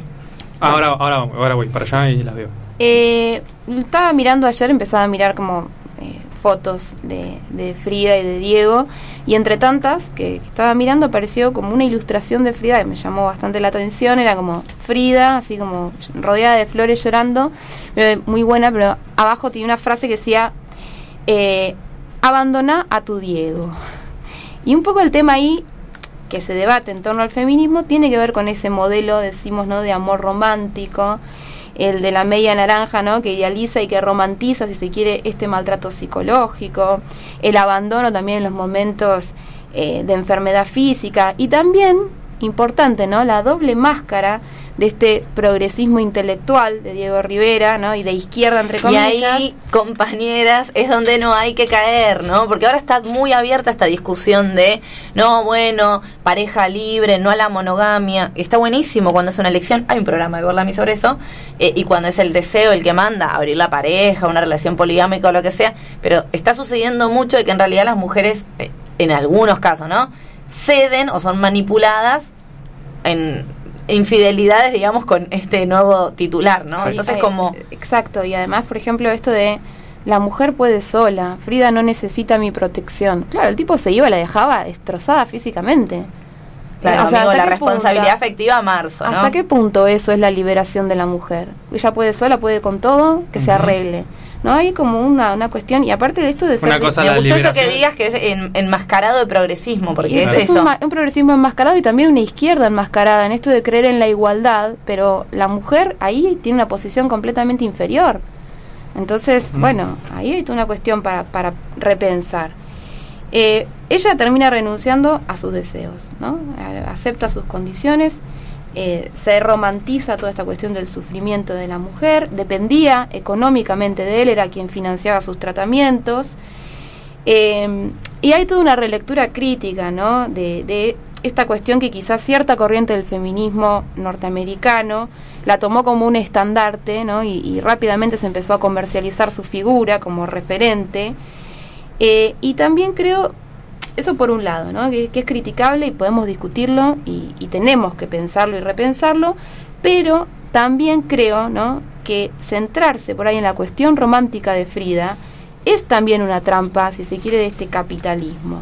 Cada vez que por ahí un artista tiene un programa crítico para hacer, crítico al capitalismo, a la industria cultural, siempre como el capitalismo eh, se encarga de vaciarlo, ¿no? De ese contenido y venderlo como un producto acrítico, ¿no? Y desactivado. Y que sentarse, centrarse en esta cuestión amorosa de una mujer también es una trampa, si se quiere, del patriarcado. Porque como un poco comentaban todos, ¿no? Comentaba Lola, Nacho, hay algunas cosas interesantes también más allá de eso, ¿no? La primera que es una obviedad, ¿no? Que estamos pensando que es la primera pintora mexicana reconocida en un ámbito plenamente masculino.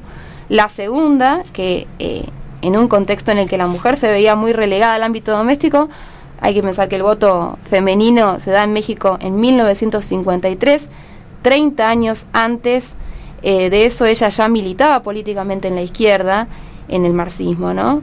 rescatando la, cultura de los pueblos originarios de México y demás.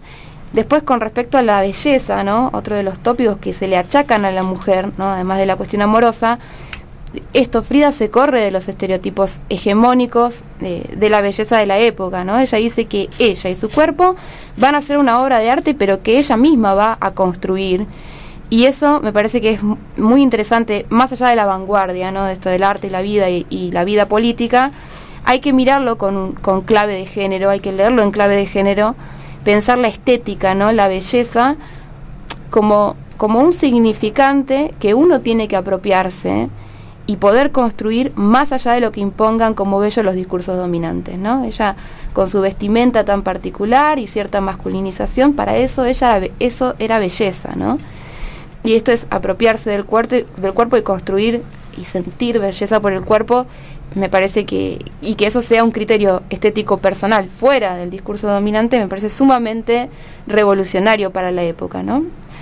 Em, y también en la infancia, como comentabas Lola, ¿no? Que, desde muy chica el polio no le, no le podía desarrollar la motricidad en la pierna, entonces practicó boxeo y también fútbol, que no eran deportes eh, muy bien vistos para la mujer en esa época. Pero sin embargo, cuando uno lee algunas biografías, o mismo la película, la última que salió, como que también hay una intención de centrarse siempre en la cuestión amorosa. Y creo que quedarse con eso también sería hacer una lectura muy patriarcal de su figura. Y por supuesto capitalista, ¿no? Desactivando todo lo crítico que pueda haber en ella. Pero obviamente que a la vez también creo que, que no hay que aceptar esa historia de amor, entre comillas, entre Diego y Frida, que hay que poder deconstruir ese amor romántico y por supuesto no hay que confundir eso con feminismo, digamos, ¿no? Así que bueno, un poquito este aporte en muy interesante. Me, me quedé callada porque feminismo. dijiste todo lo que esperaba que dijeras, así que está muy bien. Me parece que es eh, lo que vos decís es hacerle el juego al patriarcado, quedarse con la Frida eh, sufrida, enamorada, subestimada por su pareja, que hay que deconstruir ese vínculo, como bien vos decías, pero sobre todo ponderarla. Y si se la va a ponderar desde el feminismo, su rol como mujer es haber protagonizado los escenarios artísticos en un contexto donde no había lugar para las mujeres. Impresionante. Y esto que dijiste de eh, que Diego la sustentaba económicamente, tiene que ver también con que los artistas varones eran y son mejor remunerados que las artistas mujeres. Entonces, si bien Frida en su momento fue muy reconocida, igual que Diego, Diego cobraba mucho más dinero por hacer la misma cantidad de obras. Entonces, eh, bueno, también pone el acento y la mirada feminista sobre ese lugar, sobre lo que ella significó para la época desde su lugar político y artístico, ¿no? Bueno, una gran artista, Frida Kahlo. Espectacular el programa sobre Frida. Muy bien. Bueno, ahora sí, escuchamos otro tema para cerrar el tema un tercer tema para cerrar este tema de Frida Kahlo y escucharemos la canción Me quedo contigo de Tilda y Serena.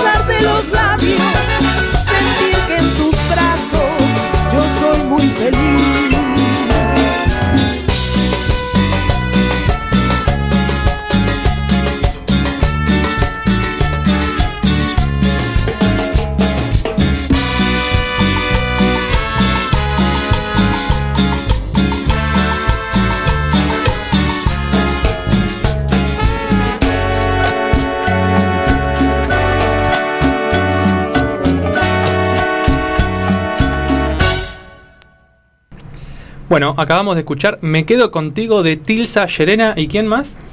Y la Delio Valdés. Es. Y la Delio Valdés. Para los que dicen que los artistas de los realities nunca triunfan, ahí la tenés a Ivonne en la Delio Valdés. Bueno, vamos a continuar con el programa. Hoy Rita está con muchas caras. Es como- ¿No Ahora, sentís cara decir, de.? La Delio Valdés le tiene muchos años y bueno entró después. Bueno. No salió del reality con la Delio formada. No, no, bueno, pero se sumó a una banda reconocida. mí Siento hoy la, la cara de escapando, reprobación de Rita en todo lo que digo. No, No, para nada. no, no. Pa- A mí se me escapó la historia, o sea, hasta Ivonne, que Ivonne está en la banda de Helio Valdés. Claro. Mira vos. Que no sabía ese dato. A mí Claro. me gusta. ¿Eh? Y fue, Fue- mamá, fue mamá. claro, es la, es la que canta, chicos. Nos saludamos a Ivonne. Un saludo Bueno, para saludo, Ivonne que nos está escuchando, a vos y a tu hijito o hijita, hijite.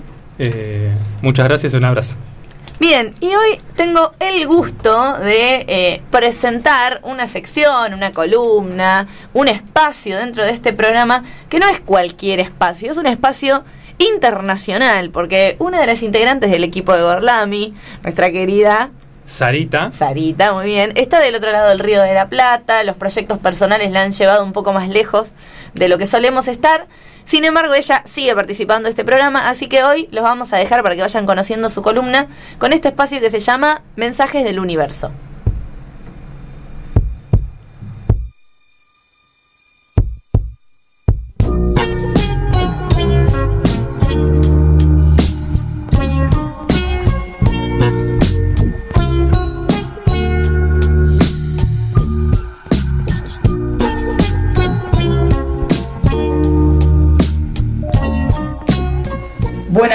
Buenas tardecitas, acá en esta radio pública de Luján, desde el programa de Gorlami Radio, desde el otro lado del charco, y en un día que no remite mucho a la estación que estamos estrenando, que es la primavera, compartirles en esta sección algunos datos, curiosidades, eventos que suceden con este cambio de estación. El equinoccio de la primavera es el evento que conocemos que da como comienzo, arranque a, la estación y es el momento en que los rayos del sol inciden, impactan sobre el ecuador, lo que provoca que el día y la noche tengan la misma duración en todo el mundo.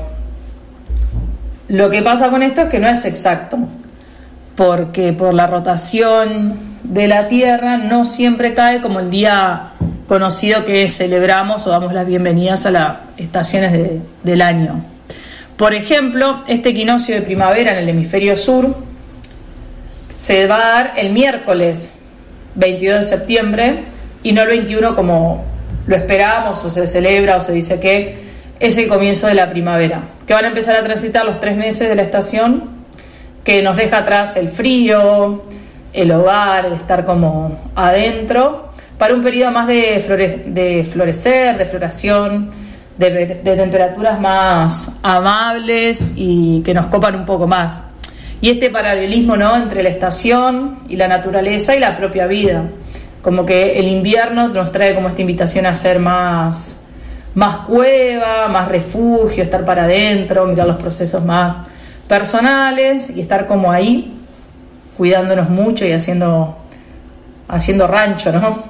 Y la primavera en esto de que cambia la temperatura, florecen las plantas, los árboles, hay otros colores, nos da como otra invitación más como a salir para afuera, a disfrutar de la naturaleza, el sol, el contacto con, con las plantas.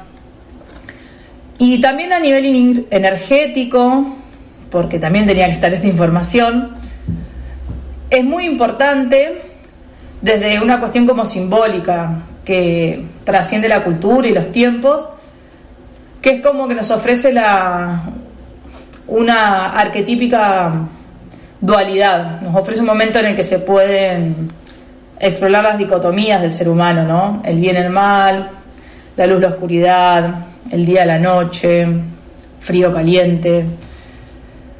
Esto que mm, podemos reflexionar con la llegada del equinoccio de primavera es porque la Tierra y el cosmos nos demuestran que la existencia del cúmulo de procesos sin fin. Aprovechar como este día, ¿no? Para conectar con los ritmos del cosmos y la naturaleza y alimentar el espíritu con nada, como festejar este día, esta energía. Y uno puede hacer como, como diferentes rituales, ¿no? Para honrar esta llegada de, de la primavera. Uno, de esos rituales puede ser hacer como una limpieza desde lo material, ¿no? Poder limpiar nuestro hogar, pero también limpiarlo con saumo, hierbas, poder saumar, abrir ventanas, mover muebles, como que la energía del invierno se renueve con esta nueva energía de primavera. También existen como ritos con la danza para atraer la abundancia y poder bailar y celebrar. Podemos también atraer la paz y la pureza para este tiempo. Podemos pedir como nuevos caminos, bendecir lo que se viene. Cuando decimos bendecir es como desearnos el bien. Entonces, bueno, ¿a qué proyectos le deseo el bien en esta primavera, en esto que capaz que se anidó en el invierno y pide florecer ahora? Estas son algunas ideas de esto que, que podemos hacer con este equinoccio. Y también a nivel como social, asociamos la primavera como algunas características puntuales. Solemos tener como más energía porque aumenta la luz del día, hay más rayos solares. A nivel como más físico, el cuerpo disminuye la producción de algunas hormonas que encargan de regular el sueño. Creo que si no me equivoco es la melatonina. Entonces, cuando hay más luz, tenemos más energía y menos sueños. Tenemos mejor sentido del humor, aumenta nuestro deseo sexual, puede ser. Y también está como asociado ¿no? a que somos como más felices porque mejora nuestro estado de ánimo. Como que la primavera es tremenda estación, como que todo el mundo la, la está esperando porque estamos como más próximos al verano, a que se termine el año. Solemos tener como más ganas de hacer ejercicio, pues, no es mi caso, de poder salir a la luz, mover el cuerpo, estirar, estar al aire libre. Como que está como más, in- como más motivadora la idea. Después, eh, según una investigación de la Universidad de San San San San, quienes me conocen saben que no soy buena pronunciando en inglés, dicen que se eleva la tasa de embarazos durante la primavera. Si saco cuentas, eh, fui engendrada en primavera, así que podría decir que ese dato es real, que es un... pareciera ser que es una buena época. Y también como, bueno, pasa en la, en la primavera, es un tiempo también donde descubrimos algunas alergias, algo que nos cae mal, el polen, el florecer de los árboles. También me sumo a esa causa de que la primavera me, me tiene estornudando bastantes días. Así que bueno, compartiéndoles esto, ¿no? De lo que es un equinoccio, lo que puede significar a nivel energético, lo que nos genera como, como humanidad la llegada de la primavera, como siempre hago es como una invitación, ¿no?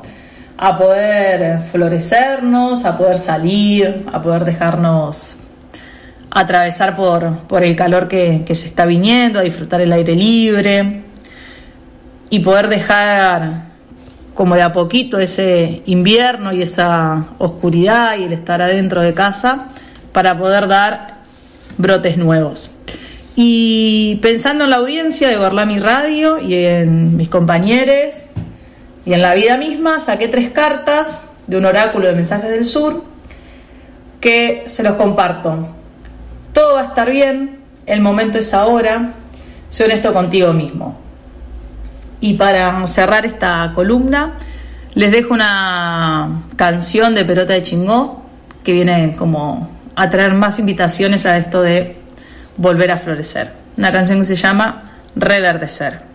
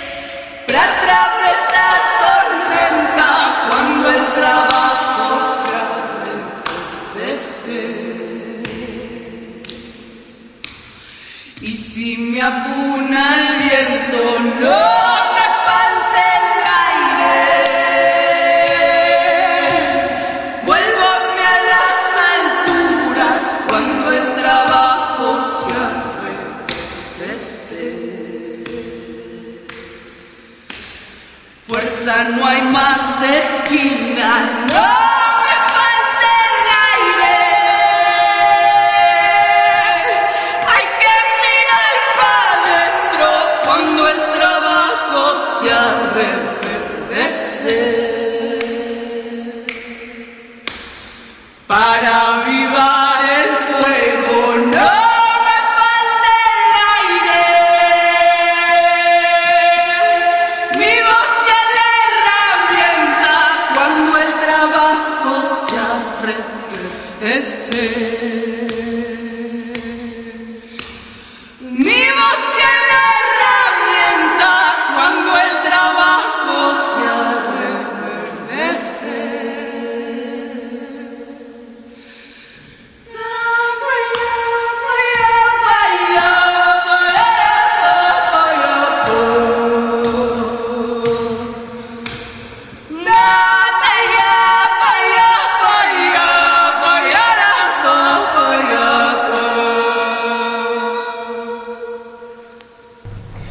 y con esta canción que nos teletransportó a otro universo, eh, volvemos. La canción se llama Reverdecer de Perota Chingo.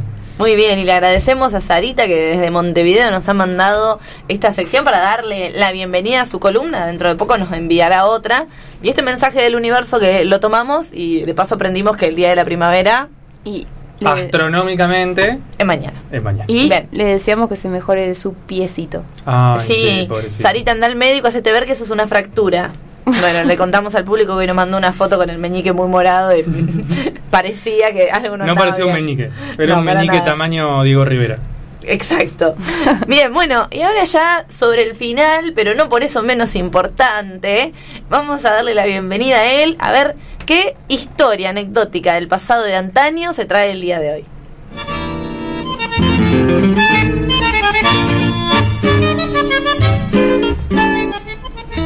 Bueno, muy bien. La historia anecdótica del pasado de antaño que traigo hoy tiene que ver con. eh, bueno, no les voy a decir con qué tiene que ver. Primero les voy a hacer una pregunta. ¿Tienen hambre ya a esta hora? Yo me comí un pebete antes de entrar porque llegué como con mucha hambre, así que ahora Sí. todavía no. Sí, tengo. Bueno, hay gente que tiene hambre. Este, tiene que ver con un plato típico de Argentina. ¿Estarán Y los Wi- food trucks? Para, y Wikipedia dice, no sé si estarán, no, no es una comida de Ah. food truck. Eh, es un plato típico de Argentina y Wikipedia dice también de Uruguay.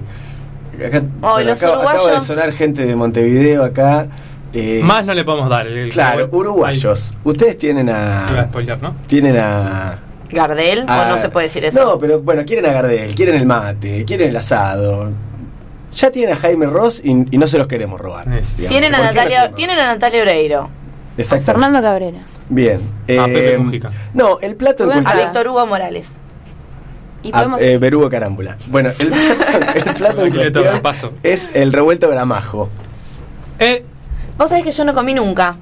¿Cómo no comiste nunca revuelto No, gramajo? nunca en la vida. Terminemos el programa acá. Chao. Yo creo que comiste y no te diste Y, cuenta. y vayamos y cocinar revuelto. Más rico del mundo. Revuelto Bueno. gramajo es para uno de mis platos preferidos de la vida, No, no, no tengo el gusto. sin dudas. Hay muchas versiones del revuelto gramajo, sin embargo hay tres ingredientes que no pueden faltar y de hecho para mí el verdadero revuelto gramajo es el que tiene esos tres y nada más, A ver. que son la papa, Sí. el huevo y el jamón. ¿Y el Ay, morrón? ¿Y arveja? Hay ¿Qué quienes... pensás? hay- no, me- eh, no. No. ¿Y la sal? Bueno, eso es. eh, A gusto. sa- salpimentar, eso va. Pero en ingredientes duros del, del plato, mu- muchas personas que muchas personas que ponen arvejas, morrones, no queda mal. Pero el revuelto de Arveja sí. ¿Qué cosa no. puede quedar mal con papa frita y huevo frito mezclado, no? Y jamón. Y jamón. Bien. La arveja. La arveja Este, para mí queda mal. La arveja No, queda mal no, con no, todo, en no, realidad. la arveja no es como un decorativo de A mí las me cosas. gusta, me gusta con todo. Arveja, morrón, todo. Pero la arveja, viste que es algo que le pones a las cosas, no es que te comes un plato de arvejas. Con cheddar. No, el revuelto No, gramajo no, no. no, el cheddar cheddar. arruinó- hay hay lo arruinó muchas todo. variaciones, ¿eh? Y hay. Ahora. Se le puede agregar, se le puede Se le agregar, puede todo. agregar de todo. Porque Basta- es un, porque es un revuelto. Pero los, los puristas del revuelto gramajo van a decir que es solamente papa, jamón y huevo. El que le quiere poner cheddar, arvejas, morrón, cheddar. Me encanta. El cheddar es muy rico. Que le pongan, arruinó que le todo, pongan otro chicos. nombre. Apague- apaguen el micrófono, ella no, va, no va a participar. cheddar. Hay una leyenda, una, especie de mito urbano que dice que el cheddar es como el paco de los quesos. Sí, aparte no es queso. Como que es lo que sobra en una olla y lo van metiendo ahí y se arma el cheddar. Mm. ¿Qué sé yo? Es rico igual. ¿Paco el perfume o Paco el.? Eh, Sí, Rabán. pasta claro. base, como la pasta No, el base Paco, el quesos. Paco que te regalaron en el cumpleaños de 8. Sí. No, el Paco Rabanne. que era uno solo girando por todos los cumpleaños porque nadie lo quería. Bueno, eh, ¿qué pasa con este plato oriundo de la Argentina pero que se puede comer también parece que en Montevideo?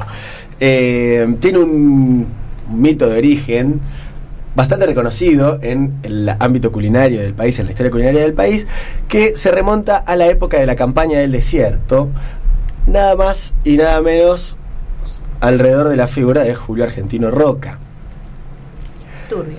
tenía un Julio Argentino Roca tenía un edecán amigo de él un santiagueño que se llamaba Artemio Gramajo que había bueno dije que santiagueño había nacido en Santiago del Estero pero más precisamente Qué loco, ¿no? en Villa de Loreto en 1838 Eh, fue a la guerra de la Triple Alianza Hay más documentación de la que me esperaba sobre el revuelto gramajo. Ya. Mo- momento, porque acá hay una engaña pichanga. El, este decán, Ar- eh, Artemio Gramajo, se hace muy amigo de Roca. De hecho, cuando Roca llega al Ministerio de Guerra, lo nombra como su mano derecha y a partir de ahí se hacen muy amigos y lo lleva a todos lados. Aparentemente durante la campaña del, de- del desierto, cuando con las tropas están a la altura de Choel Choel, comienza a escasear el ganado entre las tropas y eh, Gramajo, para deleitar a su amigo Julio Argentino, consigue algunas papas, un poco de aceite, huevos de avestruz, panceta seca, arvejas, no sé de dónde Mentira. sacó todo esto en el medio de la campaña del desierto. No había Eh, vacas, más sí había arvejas. Huevos de avestruz, ahí. ñandú. Mezcla todo, lo sirve, Roca se lo come. Qué, qué- qué rico, Artemio, le dice que está esto. Y parece que alguien ahí nomás manda un telegrama a Buenos Aires con la receta. Y había un sentir nacional muy efervescente en esa época, de la campaña del desierto, estaban ampliando los límites. Bueno. Al día siguiente, obviamente, boom, en los restaurantes porteños, el revuelto gramajo nacional. Gramajo, que es de Choel de Choel, con un huevo de avestruz y dos papas que había conseguido la hizo pasar un buen momento a Julio Argentino Roca ante la escasez de ganado. Eh, ante la escasez de ganado dicen que también se, se comían al- los caballos, pero bueno, a los soldados mucho no les gustaba porque desarrollan como una relación muy íntima con, bueno, se lo quieren comer. Y ¿no? sí. Como el amigo. Bueno. Bien, esta es una no. versión, pero hay otra versión que este mm, tiene otros personajes que se llaman Horacio y Arturo Gramajo. Parece que Hort- Horacio y Arturo Gramajo, más jóvenes en el tiempo, no de 1838 como Artemio, em, eran dos niños ricos de la alta sociedad porteña, ya por el 1900, 1910. Em, vivían sin trabajar, obviamente, se dedicaban a los deportes, a, a salir de juerga. Eh, entre el campo, Buenos Aires y París, eh, las dos cosas. Deportes hacían. en el recuerdo, ¿no? Sí, sí, deportes y juerga. En esa época se podía, no como ahora que no, si hago deporte no, no salgo. Es- Se hacían las dos cosas. Deportistas antiguos, verdaderos deportistas. Eh, se iban a Europa, era la época de, la manteca al techo, ¿no? El dicho de manteca al techo, cuando los ricachones de Buenos Aires, eh, esperando la comida en París, tiraban manteca para pegarla en los cuadros, o en los, en los cuadros no, en, en los frescos que había en los techos de los restaurantes. Eh, épocas donde la pasaban bien muy pocos en el país y esto, bueno, hacían estas cosas. Horacio y Arturo Gramajo eran de esta generación y aparentemente cuando estaban en Buenos Aires divirtiéndose, iban al Colón, paseaban en auto, etcétera. Una noche se emborrachan mucho, les agarra como la madrugada y les pinta el bajón, quieren comer. Entonces van a un bar que se llamaba Río Bamba, que aparentemente no existe más, y golpean la puerta y le dicen, no, no, ya, ya cerramos hace un rato, estamos limpiando. Y lo miran como diciendo, ¿Vos viste quiénes Arturo somos? "Pa, y Horacio Gramajo. te repito quiénes somos, Horacio, Arturo, ¿quién te deja propina acá? ¿Quién viene a comer todas las noches? Le dicen, bueno, chicos, pasen, hagan lo que quieran. Parece que Horacio y Arturo Gramajo entran, van a la cocina directamente y encuentran que ya habían quedado unas papas fritas dando vueltas por ahí y em, huevo, ¿De jamón, volvemos a lo mismo, ya no de avestruz, de gallina, y los comen. Este, y a partir de ahí empiezan a popularizar en ese restaurante el revuelto gramajo que habían inventado los hermanos Gramajo después de una noche de fiesta. El nieto de los Gramajo desmiente la primera historia que les conté, No. la otra versión, porque aparentemente el historiador argentino Félix Luna escribió un libro que se llama Soy Roca, que Soy Roca es una novela histórica y que en esa novela Félix Luna, mientras investiga, descubre que hay un militar en la milicia que se llamaba Artemio Gramajo. Y se le ocurre, A aparentemente, a Félix Luna decir que el revuelto Gramajo lo inventa este personaje de su novela. ¿No? ¿Para qué? ¿Para qué? Porque después todo el mundo empezó a creerse la historia de una novela histórica, que la novela tenía personajes reales, pero era una, una cuestión sumamente novelada. Eh, lo interesante es que la versión de Félix Luna vive como real. Sí, es la más popular, Este, de hecho. Es la más popular, pero la otra viene a ser como la, la- la que lo desmiente, que de todas formas también es, Interesante. qué sé yo, habría que chequear, ¿no? Si- Ah, sí, los pues, créeme porfa, diría. Exactamente. Em, pero bueno, Si no es verdad, está bien contado. Tal cual, son, son dos versiones que pueden funcionar. Convengamos que es un plato que son tres ingredientes que no falta, o sea, muy comunes, muy habituales, que a cualquiera se le pueden ocurrir a ver. Medio que te tropezás en la cocina y ya hiciste un revuelto de. Ay, no se puede saber cómo se originan. Son esas cosas que para mí eh, se originan en- al mismo tiempo en muchos Bueno, un poco lugares. como el, el mito también de que el dulce de leche, ¿no? Surge en la casa En de. Ro- No, en la casa de rosas, que la cocinera se olvidó la leche con azúcar en el fuego y bueno, se olvidó ahí Bueno, un- quizás, hay un, quizás hay un interés en ligar próceres históricos a, A- a platos populares, tradicionales, ¿no? ¿eh? Este, así que bueno, Muy interesante esa, esa, Esa lectura. final. Sí. a profundizarla. Bueno, aparentemente a- Artemio Gramajo igual de todas formas existió. Muere en 1914 y dicen que la primera vez que vieron a Roca llorar en público fue en el cementerio de la Recoleta despidiendo a su amigo y dijo, para mí portar los restos mortales del coronel Artemio Gramajo es como adelantar mi propio funeral. No hizo referencia a su forma de cocinar. Un día en Roca. Así que esa, así que esa versión la podemos ir desmintiendo. Bueno. Bueno, muy bien, Felipe, muy interesante la propuesta de hoy. Yo La igual no entendí si se puede comer o no, entonces el revuelto. se puede comer ya sea comer. de... Sí, no le pongan arvejas. Y no. No. No, pero yo pregunto, de- desde lo histórico, ¿tenemos permitido si el impulsor fue Roca? Yo no me siento tan bien comiendo revuelto gramajo. Ah, bueno, si ese plato es el festejo de algo, no. Pero ya lo de Félix Luna dijo que inventó él, que Listo. Gramajo Bueno, había el impulsor de la escuela es en Sarmiento todo, y en ahí todo caso, así en que- todo caso estará siendo cómplice de la aristocracia terrateniente porteña cuando lo comas. Sí. No te sientas mal. Brindaremos en su honor. Lloraré un poquito nada más.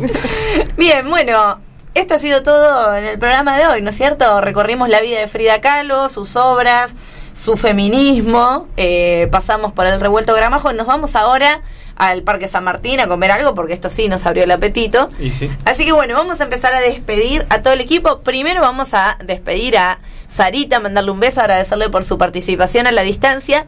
Y vamos a mandarle un beso grande a nuestra queridísima Salem, que el contacto estrecho fue positivo, así que es más que estrecho. Que estará ahí pintando un autorretrato de ella Seguro. con un espejo en la cama. Sí, recién nos acaba de decir pies para que los tengo si estoy aislada, así que bien. Le mandamos un beso a Salen y ahora sí, vamos a despedir el equipo comenzando con ella, que como siempre dijo, ay, la verdad que hoy preparé algo más o menos. me-". Y fue más que interesante. El Mi querida arquetipo. amiga personal, Rita.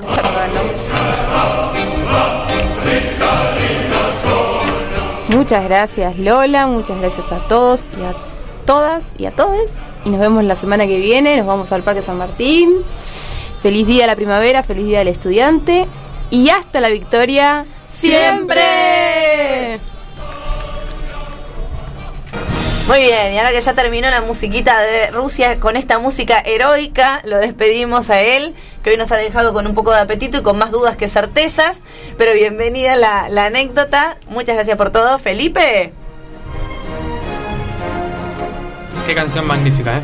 Magnífico tema. Me voy muy contento. eh, hemos batido al enemigo. Ya que estamos con frases que no se pueden chequear. Eh, hasta la próxima. Nada más, nada más que agregar. Bien, nos encontramos el martes que viene. Ah, no. no sin antes de pedir a el cerebro, la columna, la médula espinal, el alma mater de este programa, nuestro queridísimo Nacho.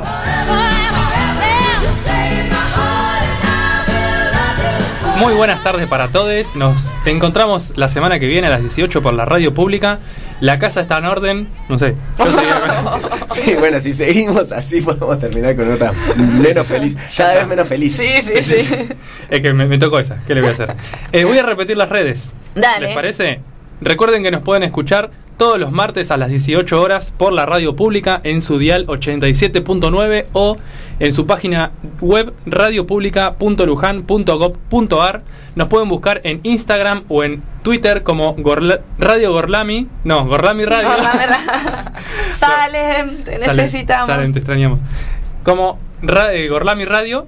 O nos pueden escuchar en Spotify buscando Radio Gorlami. Están nuestros 60 capítulos. 5 días de Gorlami. Y un al cachito. hilo. Y un cachito más. Y sí, un sí, sí. cachito. Y obviamente no nos podemos despedir sin antes saludarla a ella, a la persona que nos conduce por los caminos más sinuosos y más gorlaminescos de este multiverso. Y ella es ni más ni menos que Lola.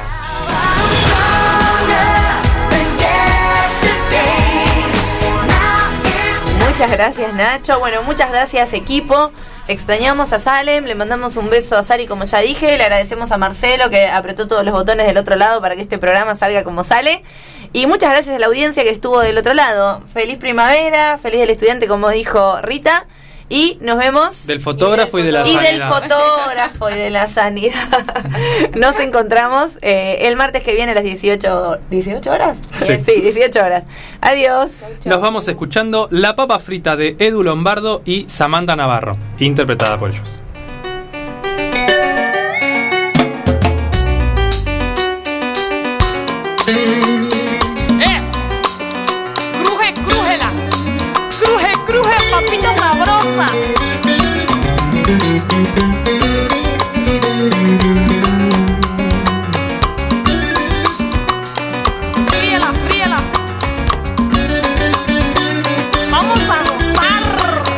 Conocí por la gracia de la hada, de las casualidades. Me deslumbró con su charla asignada por las frivolidades. Con su creencia en las astrologías, de turno en esos días. Y con su culto a los dioses paganos, como el Serrano. Pero una duda me chisporroteaba y yo me preguntaba si no estaría arreglando una cita con una pa, con una papa frita.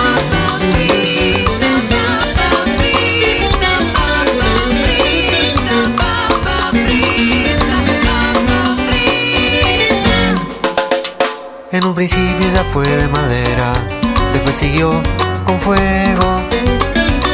Y que me vieran con esa fachera, me levantaba el